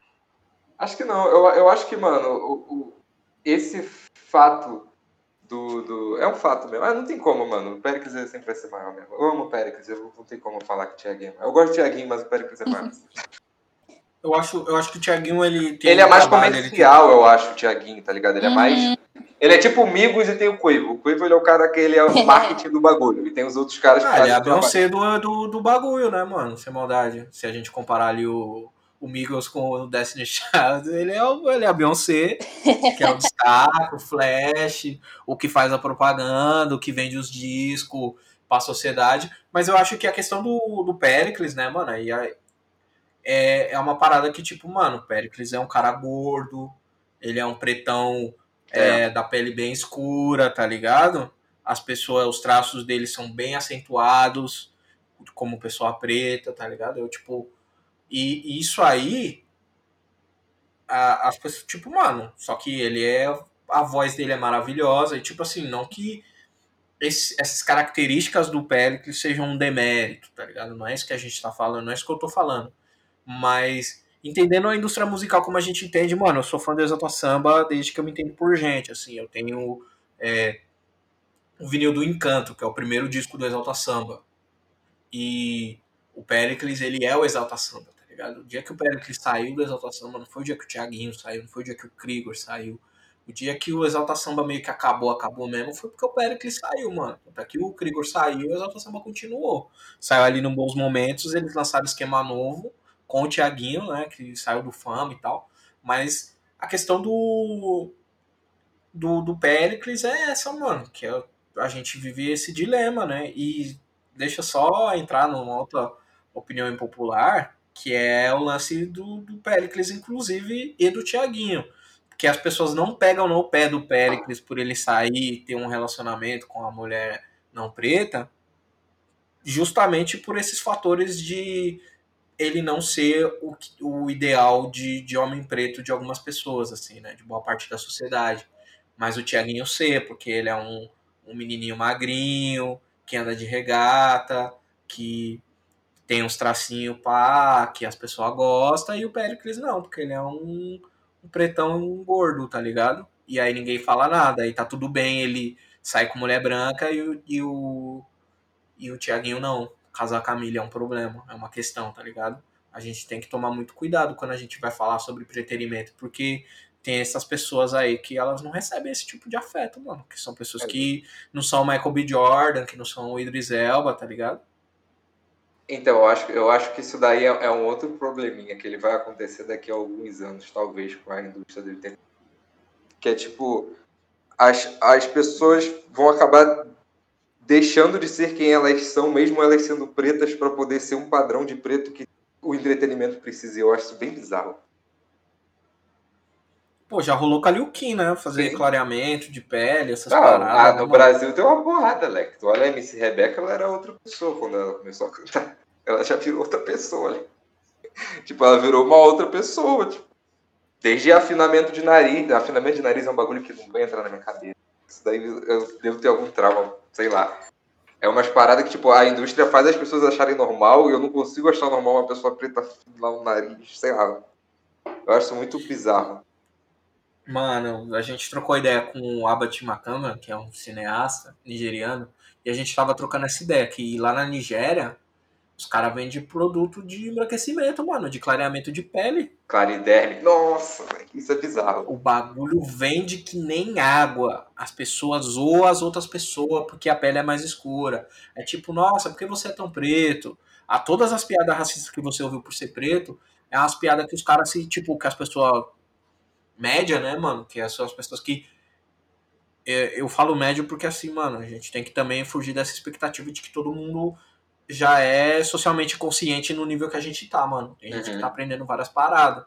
É, então, essas pessoas da média, que são as pessoas que não se interessam pelas, pela questão racial com, com tanto afinco, que não tem uma pesquisa tão profunda, não tem um, um parceiro, uma parceira que, que troca ideia no ciclo de amigos, não tem um amigo que vai e chega e fala, pô, mano, se li nesse livro aqui, tem essa pesquisa, tem é, esse pensador, essa pensadora preta, que, que desenvolve esse conceito e não quebra essa informação para que as pessoas cheguem nesse lugar de tipo, pô, mano, mas por que será que eu tô alisando meu cabelo? Será que é porque eu quero ou será que é porque é o que é socialmente aceito? Uhum. Será que. E aí, tipo assim, mano, essas pessoas que estão nessa média, elas com... reproduzem racismo, mano. Elas reproduzem esse auto-ódio que, que os colonizadores eles injetaram, né, mano, nas sociedades pretas, nas comunidades pretas. Então. Mas eu acho que, mano, a gente tá indo pra esse lugar sim, mano. De verdade. Tem uma expectativa sobre negritude popular, assim, que muitas vezes a gente não entra. O podcast, inclusive, é sobre isso, né? Sobre a gente estar tá nesse, nesses espaços, é, concordar e discordar de várias coisas, não gostar de algumas coisas. Né? Por exemplo, mano, eu não sei jogar bola. E as pessoas, elas acham um absurdo eu não saber jogar bola, porque eu sou preto. Que é preto, né? sim. Os pretos acham um absurdo eu não saber jogar bola, eu não manjar de tipo, Pô, tem um jogador não sei tal, de não sei qual época, saber o nome de todos. Mano, eu sei o nome do Leônidas da Silva porque eu gosto de da, eu gosto da história dele e porque eu sou São Paulino, mano. Sim. Mas eu saber o nome de outros jogadores, de outros clubes, saber a história, quem ganhou qual campeonato, que time ganhou de 6 a 0 em 2001. Não é comigo esses paradas, tá ligado? Não, não, eu sou assim, tipo, com samba. Tipo, eu ouço samba, mas eu não sei sambar. Aí o dia eu fui na roda de samba, não, samba, eu falei, mano, eu não sei sambar, só sambar você é igual o gringo, viado. Eu não sei sambar, tá ligado? eu também. Tem paradas que, mano, não rola, cara, não rola. Tipo, gosto de, igual, por exemplo, sei lá, gosto musical, eu gosto de MPB. Aí tem uns amigos meus que falam, mano, eu gosto de MPB. Ah, gosto de MPB, que é música de branco, assim. Eu falei, porra, mano, eu vou fazer o quê? minha mãe só ouve MPB, porra. Minha mãe é preta. Vai falar que minha mãe não é preta, me criou sozinho, pô. O filho só filho único, tá de sacanagem. Não, e isso, isso que é o mais foda, porque as pessoas consideram a MPB branca. Sim. Tipo, as pessoas esquecem que tem o Gil, que Tá ligado? Não, mano, tem até atual mesmo. Tem o Fiote, mano. Até a galera do rap. Fiote canta MPB, aquele é MPB, né? É, que tem a Tássia Reis. É, mano. Tá ligado? Que tem todo esse corre. Mas, tipo, as pessoas associam e falam, mano, sem mal, não, é a versão Playboy do bagulho mesmo. Tipo, do, os caras lançou o Tropical, essas paradas. Aí os caras tentando domar o samba, da mesma forma que Lá na gringa, o swing é uma tentativa de domar o jazz, mano. Mas o bagulho é, Sim. é bicho solto. Jazz é bicho solto, mano. O samba é bicho solto, não tem como. Gente, eu vou ler aqui algumas opiniões impopulares que o pessoal do, do Instagram e do, e do, e do Twitter do Lado Negro mandaram. Eu. Uhum. Mas eu não vou falar o nome para também. Não, eu vou falar o nome, mas eu não vou falar arroba para as pessoas não, é, eu acho que é importante. Porque de retaliação então, vou... já basta que nós sofreremos. Nossa, já vai. Lá do Negro, sabe, sabe o que, um que é bizarro? É muito bizarro Fala. a gente não falar as paradas porque a gente tá com medo de ter retaliação virtual. Caralho, isso é de fuder. Nossa, Cara, ah. mas isso é. Eu tenho medo é da polícia. Tenho medo da polícia, não tenho medo de dentro. Porra, cheguei aos 26 tipo, contrariando o sistema, eu vou ter medo de hate virtual. Ah, vamos se fuder geral, né? Então, Mas é foda também, mano. Você trabalha, você é músico. Você é músico que nem eu. Você produz conteúdo que nem eu. E além do, do seu trampo como tipo diretor de arte, pá, é, você tá ligado que se as pessoas não gostarem de você, fica mais difícil de você trabalhar, né, mano? Total. Eu acho que parte muito desse lugar, mas eu entendo, mano. Eu acho um absurdo que é tipo, Sei lá, mano. Eu... Pô, parece que eu sou um criminoso, mano. Qual foi? tá ligado? Mas você tá fazendo um bagulho errado, né? Você se sente culpado. Eu acho que é assim, mano. Todo mundo pode falar tudo, desde que não ofenda ninguém. Se é, você ofender alguém se você ofender a existência da pessoa, que é uma coisa tipo. É, se você ofender a identidade da pessoa, né, mano? Como a pessoa se identifica. É diferente de você pegar e falar, pô, mano, eu acho o Corinthians um time merda. Ou eu acho o uhum. São Paulo um time horrível e tudo mais. Que aí, tipo, mano, foda-se. É o time, é uma organização esportiva. É, é uma parada que você tá falando de uma empresa. É, mas assim, mano, se, se for um bagulho nesse nível, nessa vibe, não tem por que você não falar, tá ligado? Não, exatamente. Tipo, igual, sei lá, mano, tu não tá falando que tu quer, sei lá, ah, eu quero que os judeus morram, tá ligado? Tipo, é diferente tu falar isso e tu falar, ah, não gostei do, do, sei lá, algum filme que todo mundo gosta, tá ligado? Sim, sim. Só que hoje em dia vai tudo pra mesma balança, tá ligado? Por isso que é foda. Que pode.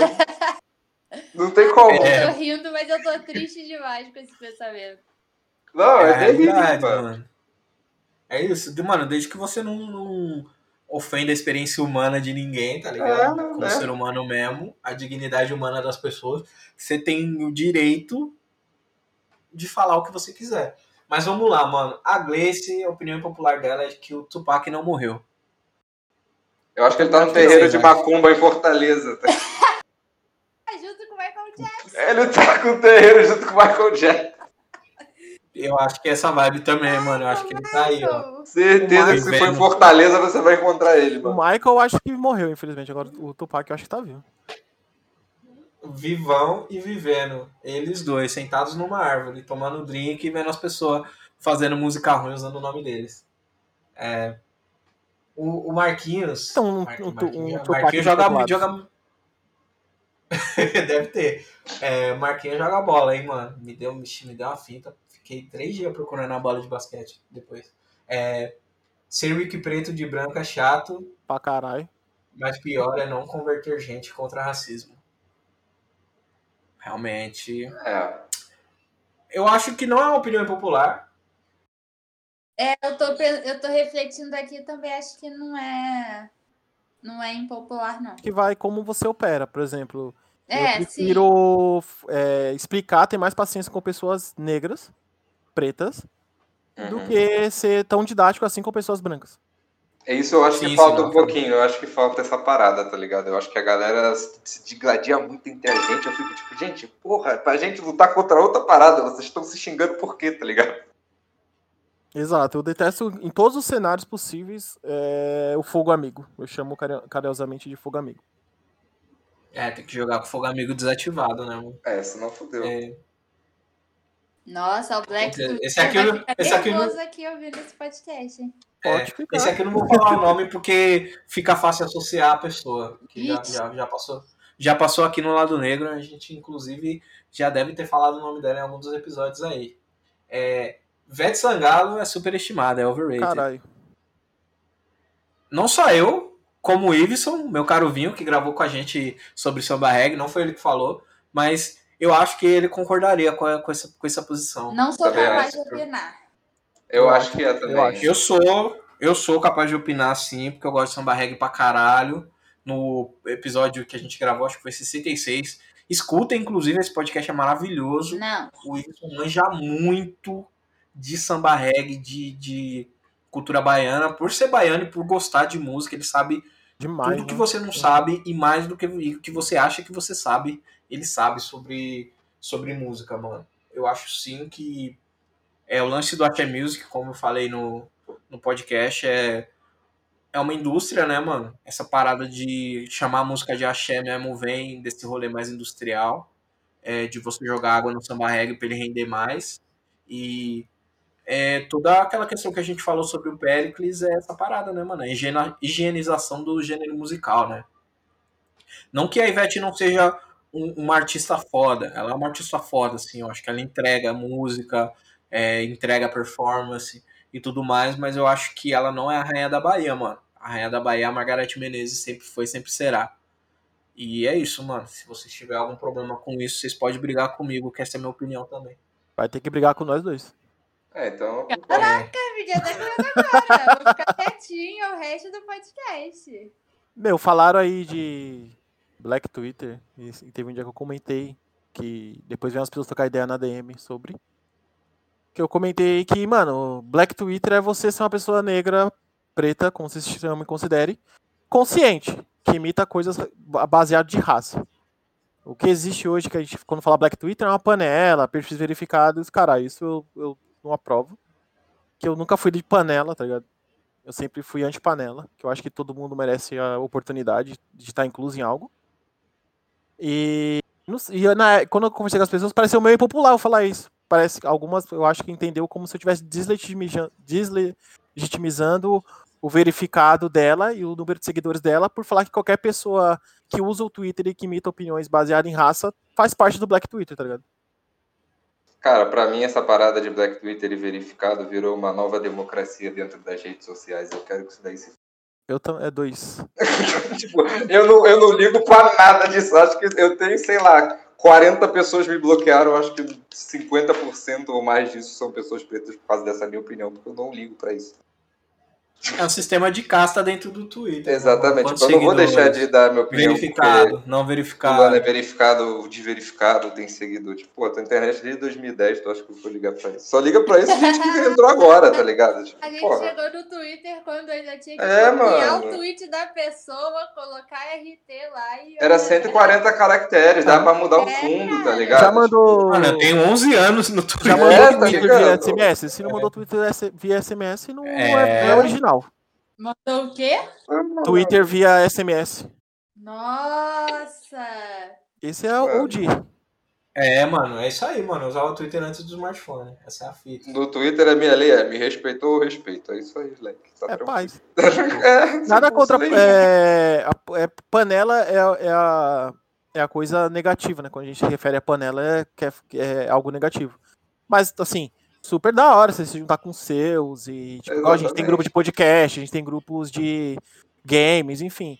Mas quando você é, agora quando você só fica com a mesma galera e divide a as mesmas oportunidades que vocês também só repassa para uma certa galera, baseada em número de seguidores que ela tem, que isso vai te dar um retorno, que vai te dar share nas redes, você está sendo um idiota. Eu acho zoado pra caralho.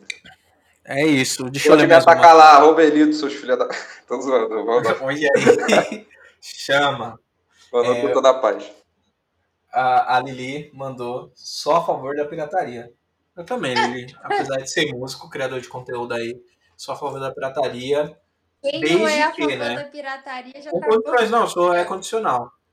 País ideal, é, todo desde... mundo compraria as coisas original. No, é, no país é, totalmente desigual. Então, vários Se não criadores. Fosse leal, eu, é. eu apoiaria. É, Pensa o tanto de gente que a gente tem hoje, músico, é, qualquer segmento, que se não fosse a, a internet na vida dessas pessoas, de poder baixar qualquer coisa, de baixar qualquer programa, craquear, procurar serial Quando falam isso, é, Quando falam isso, eu penso no seguinte, por que, que o Free Fire é um sucesso? Porque ele é acessível, né? Sim. Ele é um jogo que conectou a galera Sim. da quebrada. Ele é assim porque ele é acessível. Tu acha que todo mundo queria ter um Play 5, porra. Só que o bagulho custa 4 mil, 5 conto, porra. Ou com o meu Play é. 5 ou Free Fire. Free Fire. Tá Dá ligado? pra comprar um carro com o dinheiro do Play 5, é, mano. Não, paga uma faculdade. Entre o moleque pra comprar um Play 5 morando na quebrada, ele vai ter, vai pra, pra faculdade, mano. Ele paga uma faculdade. E aí eu vou ter que quebrar o pau, gente. Eu sou do ramo editorial e assim, todo inferno de dia. Ai, mas baixar livro pirata, pipipi, popopó. Gente, quem tem 60 reais pra dar num livro? N não tem no Brasil, entendeu? A pessoa tem que. Não, está 40 conto. Você botar mais 20, você compra um livro. É, cara. A comida. Tipo assim, mano, eu acho. 60 reais é uma compra que você faz. 60 reais é, sei lá, você tá comprando é, alimento não perecível que vai durar uma, duas semanas, sabe? E aí as pessoas ainda ficam nessa Ai, mas é, livro tem que ser valorizado. Cara, eu trabalho numa editora, eu quero que as pessoas comprem o meu livro, mas eu também tenho consciência de que tem gente que quer ler o livro, precisa ler o livro e não tem condição de comprar o livro na Amazon, não tem condição de pagar frete, pagar taxa, etc, etc. Então, assim, vamos de pirataria. Mas é. eu tenho a consciência também de que se eu tenho o dinheiro para comprar o livro, se eu. É, eu acho que é o que o Danilo Augusto falou, não sei, não tava. Não consegui distinguir as vozes. Mas. Olha aí, ó, não reconhece o próprio marido. É isso aí, esse é o casamento que você tem, Daniel. Desde hoje, hoje eu, é, depois desse. Essa é a pessoa que você depois, de, depois desse, desse podcast a gente vai conversar ali, acertar, pôr os pingos no i. Pipipi, popopó. Mas assim, é, nós sabemos que se todos nós tivéssemos dinheiro para comprar o livro que a gente quer, no dia que a gente quer, na hora que a gente quer, eu sei que a pessoa ia comprar, mas é, é necessário entrar na cabeça do profissional do editorial que não é todo mundo que vai. Cara, livro, 30 reais eu já acho caro. Eu sei qual é o processo do livro, eu entendo, e aí eu vou ser cancelada. Se alguém do editorial estiver me ouvindo, quem gostou bate palma, quem não gostou, paciência. Eu sei do processo do livro inteiro, eu sei o que custa, é, o trabalho, o tempo que demanda. Mas livro no Brasil virou artigo de luxo. Então, assim, é preciso ter consciência de que pessoas precisam ler, só que não tem condição de, de pagar um livro, sabe? A média de leitura anual do brasileiro, eu acho que não chega nem a quatro livros por ano, sabe? Isso é preocupante, é. A gente que é da educação, a gente que é da editorial, a gente sabe que um país que lê pouco é um país que está aí num embate de. Acreditar na mamadeira de piroca, por exemplo. É, é, é um país que, que, que tem é, questões, sabe? Então, assim, a gente querer cobrar que uma pessoa dê 40, 50, 60 reais em cada livro que for comprar, eu acho desumano. Total, total, total. Eu gosto de videogame. E aí eu compro jogos, eu quero ter as mídias físicas, essas paradas e tudo mais. E, tipo assim, mano, eu não tenho muita grana mas eu faço esse corre porque eu acho legal ter o jogo e ter a mídia física e guardar e ter uma memória de quando eu joguei, às vezes eu nem jogo mais e fica guardado. Só que eu não tenho grana e tipo assim, mano, se eu não tivesse grana real oficial só para comprar o console que eu, que eu quero e, e jogar, eu ia meter a pirataria mesmo, ia meter a marcha, mano. Eu gosto desse processo também, de guardar a grana, juntar e ter o bagulho. É, só que aí tem outro perfil, né, de pessoa que pratica pirataria. Tem um mano, tinha um mano numa empresa que eu trabalhava que ele tinha um 3DS, que é um console que eu tenho aqui. E aí eu falei, pô, você tem, pá, né? Tem uma tecnologia lá quando você passa do lado da pessoa que tem o mesmo joguinho que você, aí troca o personagemzinho que tem no videogame, eles ficam se dando oi.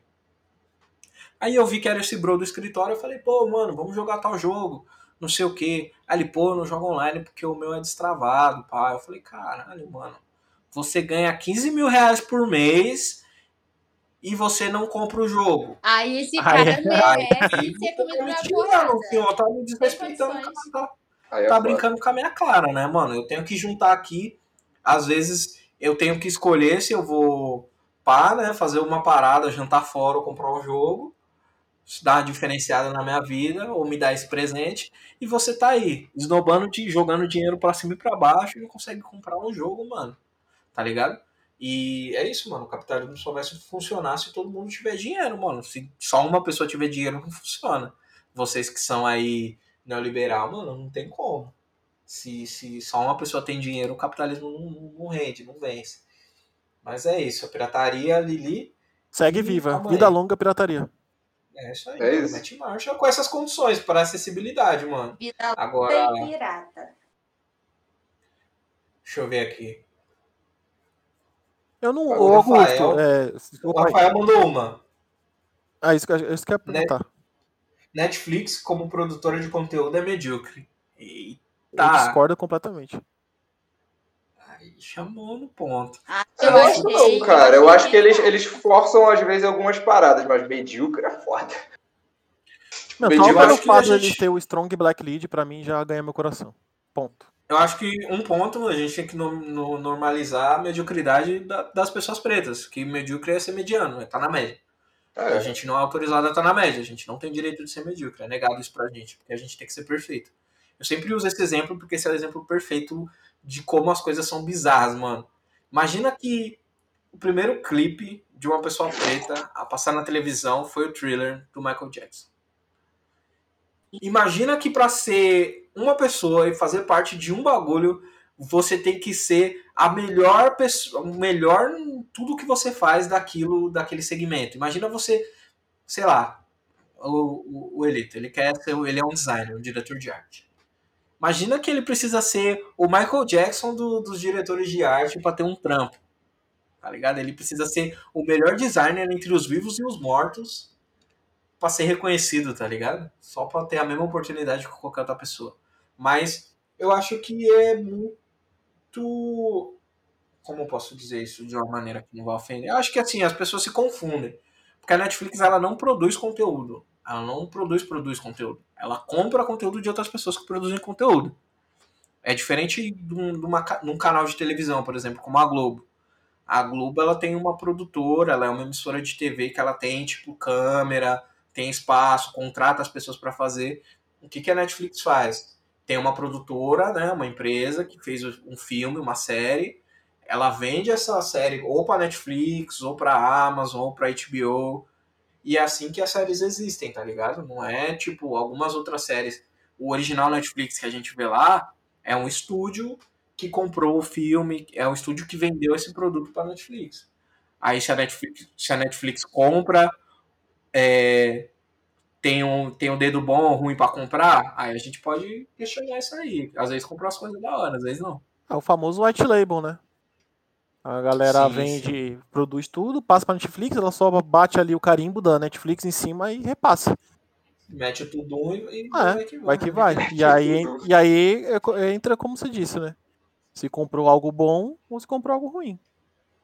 É, o, o Dear White People, por exemplo, é uma produção da Lionsgate, né? A Lionsgate é um estúdio de cinema. Se você já viu algum filme bem mais ou menos, assim, dificilmente eles fazem um filme foda, assim, foda pra caralho. Aí vem os caras que é anunciar filme com a gente, a gente perdeu essa oportunidade nesse podcast. Mas dificilmente os caras fazem um filme foda, fodão, assim, e tal. Mas a The White People é uma produção da Lionsgate, tá ligado? Aí eles vendem para eles venderam pra Netflix, né, a propriedade intelectual, continuou produzindo, mas é a produção da Lionsgate. Deixa eu ver outra aqui. Odeio série Friends. Ah, quem, se alguém gosta, se alguém tá ouvindo aqui e gosta, é ah, cara, eu comecei a gostar de Friends. Ah, ah não, ah, aí puta, eu vou ser cancelada por vocês mesmo. É, acho que assim, eu se você for gostar do Friends, gosta do original, né? Eu dou umas risadinhas gostosas, entendeu? Entendi. Mas se for gostar, gosta do original, né? O Living Single. Que é isso aí. Antes do Friends, não, existiu essa série. Eu sei desse rolê. Uhum. Então. Mas é isso, eu não gosto não, acho série ruim. As piadas tudo sem graça. Envelheceu mal pra caralho. Demais. Envelheceu mal pra caralho, mal mesmo. E não tem gente preta. Deixa eu ver outra opinião aqui impopular. Lemonade é o mais importante, mas não o melhor álbum da Beyoncé. Eu falei isso no podcast passado sobre a arte do flirt. Concordo.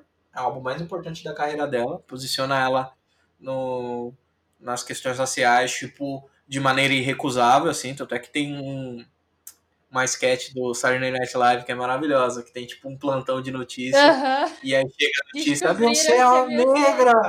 Aí começa terremoto, e aí Eu começa a descobrir que várias pessoas pretas são pretas de verdade, tá ligado? São realmente pessoas pretas, né? Porque é isso, né, mano?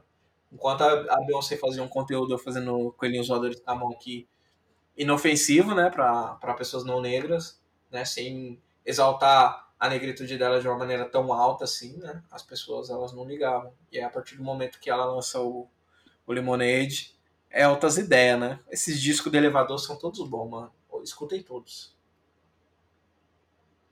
O que, que vocês acham?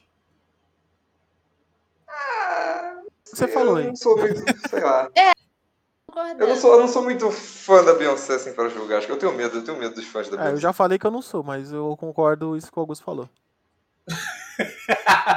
não, mas isso é uma leitura, assim, é uma leitura... É porque... É fácil de fazer, eu concordo, não tenho o que acrescentar. popular assim. É. é. É uma opinião muito recorrente. Eu acho que é impopular, mano, de verdade, assim, porque Mano, impopular pra mim se alguém falasse assim, eu acho Sobrevivendo no Inferno superestimado. Isso pra mim é impopular. Puta que pariu. É né, que alguém fala isso aí, mas eu acho que eu não teria estrutura. Aí é burro. Não teria estrutura pra uma porra dessa.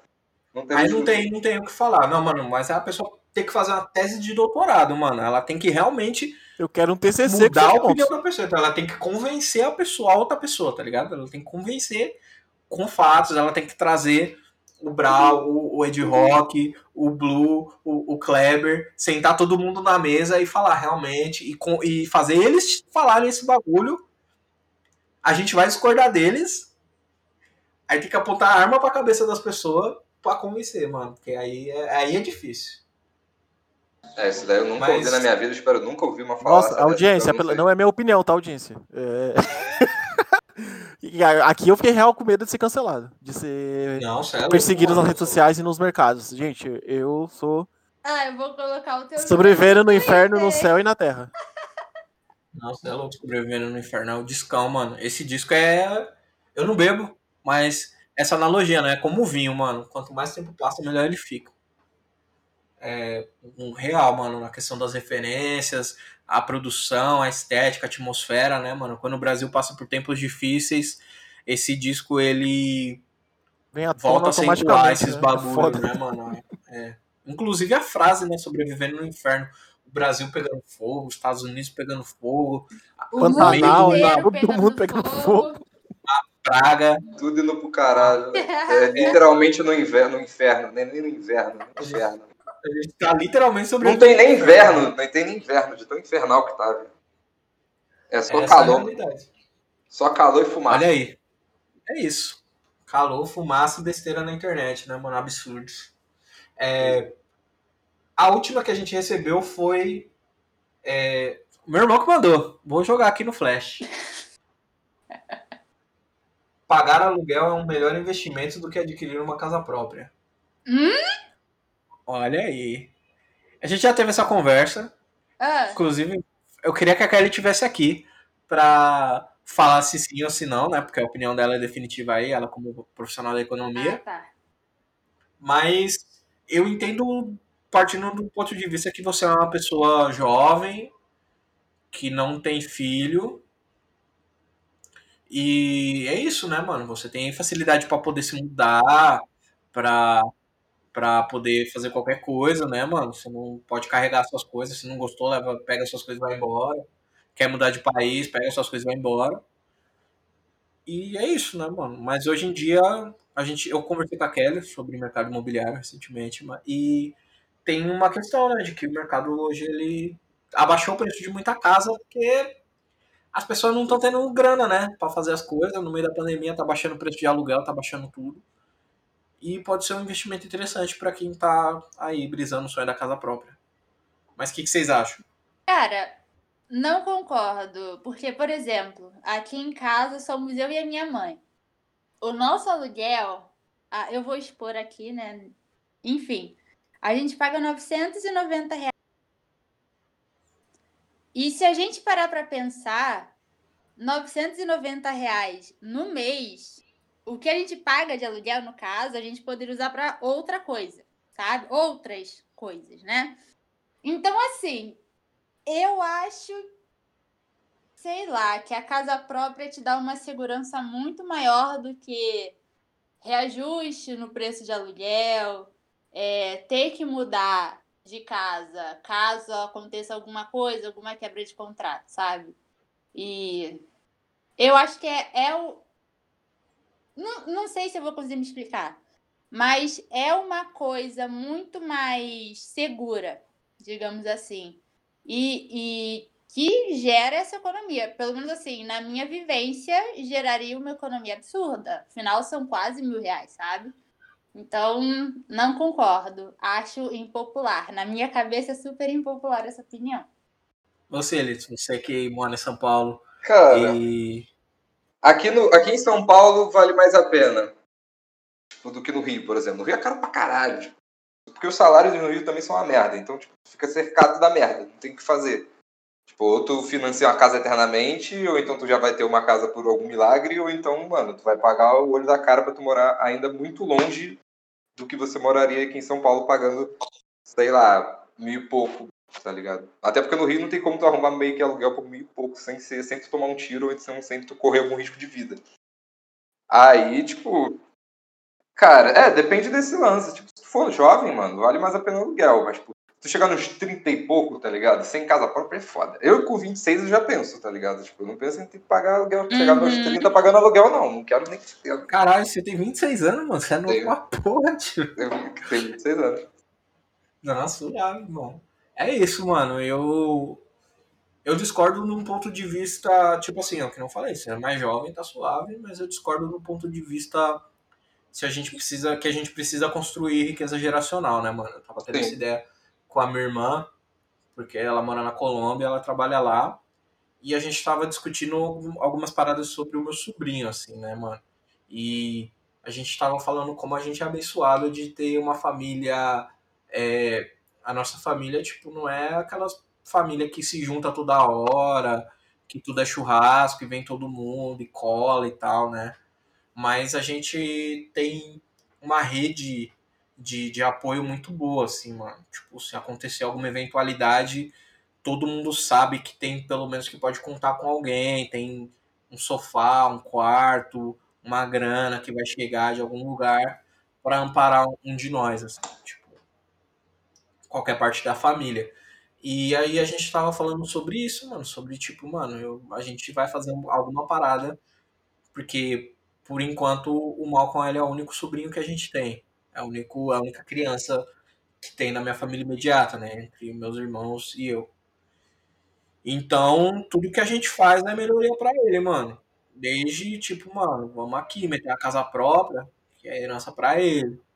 E aí, conforme as outras crianças forem aparecendo, vai ser herança para essas crianças. Porque imagina ele com mil reais a mais é, do aluguel. Imagina ele com a faculdade já paga. Imagina ele só tendo que se preocupar com um primeiro emprego com 20 anos. Com Fica 20 e poucos, depois de tá formar. Tá ligado? Fica tudo mais fácil para ele. Porque aí quando ele tiver o filho dele, se ele quiser ter um filho, vai melhorar, vai ser a melhoria. Porque aí já tem a casa que tá alugada ali do tio. Aí tem a outra casa que já tem do, do, do outro tio, do pai e tal. Já tem o carro que, que é herança. Se, pô, vou começar o meu negócio, preciso não sei o que. Aí o tio já pega e investe 5 mil reais no business do sobrinho. E aí a gente consegue construir uma parada que é duradoura, tá ligado? Só assim que a gente vai conseguir é, juntar as paradas aqui, né, mano? Ninguém aqui, a não ser que. Tipo assim, mano, tem que ser o unicórnio do unicórnio, tem que ser extraordinário, tem que ser o Michael Jackson, mano. Vai ficar rico trabalhando, mano. A gente tem que juntar para dar dinheiro para a próxima geração, para a próxima geração juntar e dar para a próxima. E aí, mano, duas gerações na frente nós já tá suave, já é os patrícios, já casa própria, casa com piscina, churrasqueira. Porque você já aliviou, mano, no mínimo aí, no mínimo do mínimo, você já aliviou 60 mil reais de, de grana, né? Então, um apartamento na cidade de Tiradentes, você já aliviou 60 mil reais da vida de uma pessoa. Não, e também tem que ensinar a galera, tipo, a ter a responsabilidade, tá ligado? Porque senão, mano, a próxima geração, se a gente trabalhar igual os cachorros, eles vão nascer suave, eles vão querer bicar o balde se eles não tiver noção. Aí, aí cai tudo de novo, tá ligado? Ah, não, mas aí, que nem, tipo, esse, o maior exemplo desse bagulho pra mim são os meus pais, né, mano? A família da minha mãe, ela é uma família, era uma família que ela teve um pouco mais de grana, assim, né? Meu pai e minha mãe, é, eu sou 100%, 100% negrinho.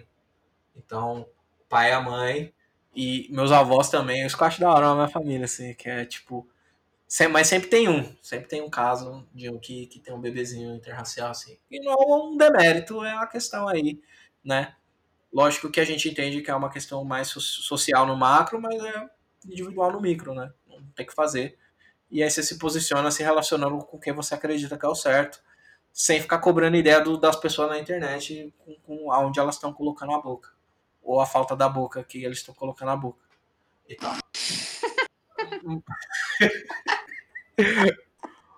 Mas é isso, assim, né, mano? E aí a família do meu pai é tipo. E aí a família do meu pai é história de superação, mano. Meu pai é papo, papo 20, assim, mano, de, de superação. É, morava, tipo, mano, minha, minha avó, Julinda, tinha até uma condição, tinha uns terrenos, umas paradas da família dela, uma riqueza geracional. Mas aí tem dramas familiares, né, mano? De tipo, ah, concordar com umas paradas. Sempre tem alguém que, que não tem o caráter 20 de 10 e tal. E aí, meu, minha família, a família do meu pai não teve acesso a essas paradas. Então, meu pai é uma história de superação mesmo. Tipo, no 15, é, Zona Leste e tal, mano, a casa pequenininho, chão de terra batida mesmo, e a minha mãe já tinha, tipo, umas paradas. Meu, meus avós compraram um terreno, meu avô era funcionário público e tal. E aí, um bagulho que meu pai sempre fazia era levar a gente para visitar esses meus, esses meus primos, mano. E mora, moravam nessa casa. E aí eu via que, tipo, mano, eu dormia, sei lá, mano, minha família é seis pessoas num apartamento de dois quartos. Eu dividia com meus dois irmãos e, minha, e a minha irmã um quarto. Nunca tive um quarto só meu até os 20 anos. Mentira, até os 17. Que aí foi quando eu comecei a morar sozinho, eu fiquei morando uma cota naquele apartamento. É, mas, mano, eu ia lá direto e eu via, tipo, eu entrava na casa, eu via que não tinha saneamento básico, eu via que era tipo, mano, não dá pra gente ficar moscando, ficar batendo na nave, chapando. E meus tios, que são por parte de mãe, eles também é a mesma bala, mano. Tipo, mano, tem que estudar, tem que meter um corre e tal, senão não vai ter rolezinho, passeinho, não vai ter aquele um McDonald's que tinha por mês, né, no anos 90, assim quando você, família sobra uma grana, não vai no cinema. Porque senão. Porque senão não avança, não vence, mano. E tal. E aí eu acho que esse é o approach que tem que ter, mano. Tem que mostrar, mano. Se você não fizer. A gente tá uma geração de perder tudo, mano. Eu gosto de usar o exemplo do Gilberto Gil nesse sentido. Gilberto Gil foi lá, bebês interraciais. Bebês interraciais do Gilberto Gil foram lá, bebês brancos, mano. Uma geração tá ligado? Acabou. O dinheiro, tudo que ele juntou, acabou. Não é mais dos pretos, tá ligado? A gente tá uma geração de perder tudo, mano. Por isso que tem que dar esses exemplos aí, esses exemplos, tá ligado? Mas essas são as opiniões populares. Vamos ver aí quem, quem vai sobreviver esse cancelamento, quem não vai. Acredito que depois do Space Jam eu já tinha perdido já toda a minha moral que eu tinha na quebrada no Black Twitter. Todos os seguidores. E Ainda bem e que agora... a minha conta do Twitter agora é trancada. Bloqueada. 100% Só... É protegida. Ungidos only. só os ungidos, né? Na sua conta agora. Pra ver seus tweets. É, é... só os favorados. O que fala? Ah, sei lá. Então vamos lá, gente. Tem outra tradição aqui de, de Keto 3 que são as tradições do lado negro, que são as tradições de Wakanda, que é a gente falar dos emojis. Só que aí também vamos, vamos, vamos mudar. É importante, é importante as tradições que a gente vive para sempre através delas. E a gente vai mudar para as figurinhas. Ao invés de você falar os seus, seus emojis recentes, você vai falar suas figurinhas, que o pessoal tá usando mais figurinha, né? Uhum. Que usa o WhatsApp e tal. E quem quer começar? São, são quais as três últimas? Não, as últimas mesmo, a primeira fileira de figurinhas. Putz. Jojo Todinho. O que, que ela tá fazendo? Olhando com uma cara de. Hum, você deve estar tá brincando comigo. Clodovil. um cachorro banguela. Não, descreve. De... Não, tem que descrever a imagem cara, a gente eu não sei, é o Clodovil. O que, que o Clodovil tá fazendo? uma cara meio assim. O que está rolando não pode ser possível. A garotinha fazendo o novo sinalzinho da moda, que é o polegar e o indicador e o dedo do meio, fazendo a arminha para baixo, né? Um cachorro banguela com os coraçõezinhos e o, um rostinho amarelo com olhos enormes, que é basicamente a, a minha reação para tudo que tem me falado nas últimas semanas. Olha aí. E você, Elito? Fala aí. Cara, o meu é. Caralho, meu vizinho tá querendo chegar na China agora aí, batendo. Caralho, meu campeão, porra. O primeiro é uma carinha cheia de coraçãozinho, apaixonado. O segundo é o Ronaldinho Gaúcho olhando com uma cara tipo sei lá, tá vendo alguém tomando um drible. E o terceiro é o seu drible Madruga olhando não. pra cima. Dibre. Dibre. e o terceiro é o seu Madruga, olhando para cima com a cara de espantado, perguntando o que, que tá acontecendo. O quarto é um miliciano, mas o miliciano eu não gosto muito. Imagina se gostasse. tem um pessoal que, que usa, né? Pra descrever algumas coisas, acentuar as situações. Exatamente. Eu vou falar os meus. Uhum. É, o primeiro, o meu é a Jojo Todinha, ela tá com a mão na boca aberta, assim, da, naquele gritão. É uma coisa. Eu uso esse pra geralmente uma coisa que eu acho muito foda, que a pessoa fez uma parada da hora, que a pessoa, tipo, mandou, mandou a braba, lançou a braba mesmo. Vou te mandar uma selfie minha e você manda esse, essa figurinha. Não, eu posso, posso mandar pra você. Obrigada. Sem problema. De graça. Zero reais. A segunda, eu uso muito emoji. Emoji não, eu uso muito figurinha autoral, né, mano? Que eu pego umas fotos que eu acho da hora e eu faço a minha figurinha, assim. Eu não fico muito usando figurinhas que eu acho nos lugares. A segunda foi eu que fiz também. É um, é um negrão debaixo da coberta, olhando o celular e dando risada, assim, sorrindo, bem feliz com a postagem que ele viu. Ah, Geralmente, quando eu vejo uma frase legal, um bagulho da hora, eu vou lá e uso essa. A terceira que tem aqui é uma menina pretinha. Ela tá olhando pro lado assim, com aquela cara de bem julgando a pessoa, sabe? E a, a quarta é a foto muito icônica, né, mano? Do LeBron James e do Dwayne Wade jogando no Miami Heat quando o time começou a andar, assim, que eles ganharam o campeonato, é o LeBron partindo para enterrar e o Dwayne Wade correndo de braços abertos. essa, fra essa esse, esse eu uso geralmente quando. É, sabe quando você tá trabalhando com alguém em algum projeto, ou você tá fazendo alguma coisa e a pessoa, tipo, não, caralho, nós é foda mesmo, é assim, aí uhum. eu mando uhum. isso. E é isso, né? Um partindo para abraço e o outro só finalizando a jogada. Mas eu vou, vou falar mais um aqui, que é autoral, que eu gosto muito, que é o que eu fiz. Tem um bagulho, que um meme que o pessoal usava no Twitter, eu peguei e fiz uma figurinha, que é aquele que tem o um mouse em cima do ignorar branco e ah. clicado assim. Eu, eu amo esse aí. essa figurinha! Isso é muito bom. Aí eu. E tem isso, né? Eu fiz algumas outras. E tá aí. Aí eu só uso essas que eu, que eu fiz mesmo, porque eu acho que tem mais a ver comigo do que eu pegar. Sei lá, tem gente que tira a própria foto e usa figurinha. Eu acho legal, mas eu, tipo, não vejo necessidade de pegar a foto de uma pessoa que eu não conheço e usar, tá ligado? Uhum. No sentido de, tipo. Aí eu uso celebridade e tal, né? Que aí é mais fácil de identificar com as pessoas. Aí, sei lá, né? Vai que é a foto de uma pessoa vai parar aí num, num grupos nada a ver e tal. Cuidar da imagem dos outros, né, mano? Tomar um processo assim cuida, de bobeira não tá legal, não. 2020 tá difícil. É, se a pessoa não cuida, né, mano? Aí eu vou lá e cuido. Por, eu cuido de mim, né? Do lado, sei lá, né? Vai que chega em algum outro lugar. Mas, gente, muito obrigado pela presença de vocês. É, Gabi.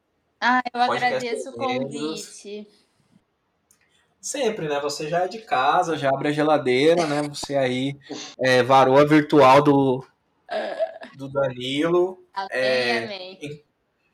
Inclusive, se, se rolarem, né, bodas, bodas de papel, né? Que é um ano de casado, dá um salve pra gente colar, né? Daqui a pouco, Sim, quando senhor. acabar a pandemia. Que tenha muito churrasco de tapioca é. ouvindo. Não! Ouvindo Roberto Carlos. Ouvindo Roberto Carlos.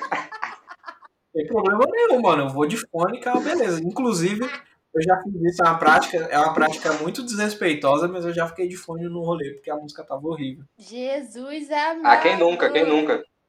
Faz parte. Faz parte, né? Às vezes é a música tava bosta. Às vezes, às vezes a pessoa que tá lá não era pra estar tá lá, né? É. Ou era, né? Só não tá me, só não, não tá me agradando. agradando. Eu fui lá e me, só fui lá e meti o fone, né? Que é tipo. proteger, proteger minha saúde mental, né? Meu, meu bem-estar social ali no, no, meio das pessoas. É, mano, Elito, muito obrigado, mano, por, por ter colado. Foi da hora pra caralho. Sinta-se aí convidado, já, já tá prometido aí esse outro podcast sobre o rolê dos, do, dos sneakers, né, mano? Pô, let it go. Tal, acho que acho que precisa mesmo popularizar essas ideias, porque muitas vezes as pessoas tratam estética como um bagulho supérfluo, né, mano? Mas a maneira como você se expressa, né? Exatamente. E isso vai muito de encontro com a nossa identidade, né? Desde o das roupas até a vestimenta, até o cuidado com a pele tal, né? Já é negado tanta coisa pra gente, mano. Deixa a gente se sentir bonito, falar da nossa Pô, beleza. pelo menos, né, mano? Porra. Já, já me achei feio os 20 anos já, já tá bom já. Tem 6 anos que eu tô me achando bonito, não, ninguém vai acabar com a minha graça agora. Não, é isso, chegamos, chegamos. Pô, é, mano, tamo juntão. Fala aí, fala aí, fica à vontade. Né? Ah, muito obrigado pelo convite, cara. Muito obrigado. Dessa vez eu acredito que não vai ser a vez que eu vou ser cancelado eternamente. Um abraço pra todo mundo que aguentou ouvir até aqui as minhas besteiras. E, é isso, tipo, vamos, vamos, vamos fazer esse podcast aí falando um pouco sobre sneakers pra poder desmistificar umas paradas aí precisam ser desmistificadas. E fique ligado que no vamos fazer uma playlist. Agora nós temos uma conta do lado negro no Spotify onde vamos soltar playlists baseado no episódio, onde cada participante vai falar cinco músicas e vamos compartilhar com vocês assim que essa playlist estiver pronta. Até a próxima. Espero que vocês tenham gostado do episódio. Tchau, tchau. É isso, rapaziada. E é isso, mano. Se você gostou, se você não gostou, deixa suas opiniões populares nos comentários. É, somos Heróis de Roça Africana e até a próxima. Dá tchau aí, rapaziada. Tchau, gente. Beijos. Ouçam o de Crente com Gabi. Muito obrigado. Me sigam nas minhas redes sociais. Leiam falando besteiras e às vezes eu falo coisas com sentido. Não fume maconha se você for menor de idade.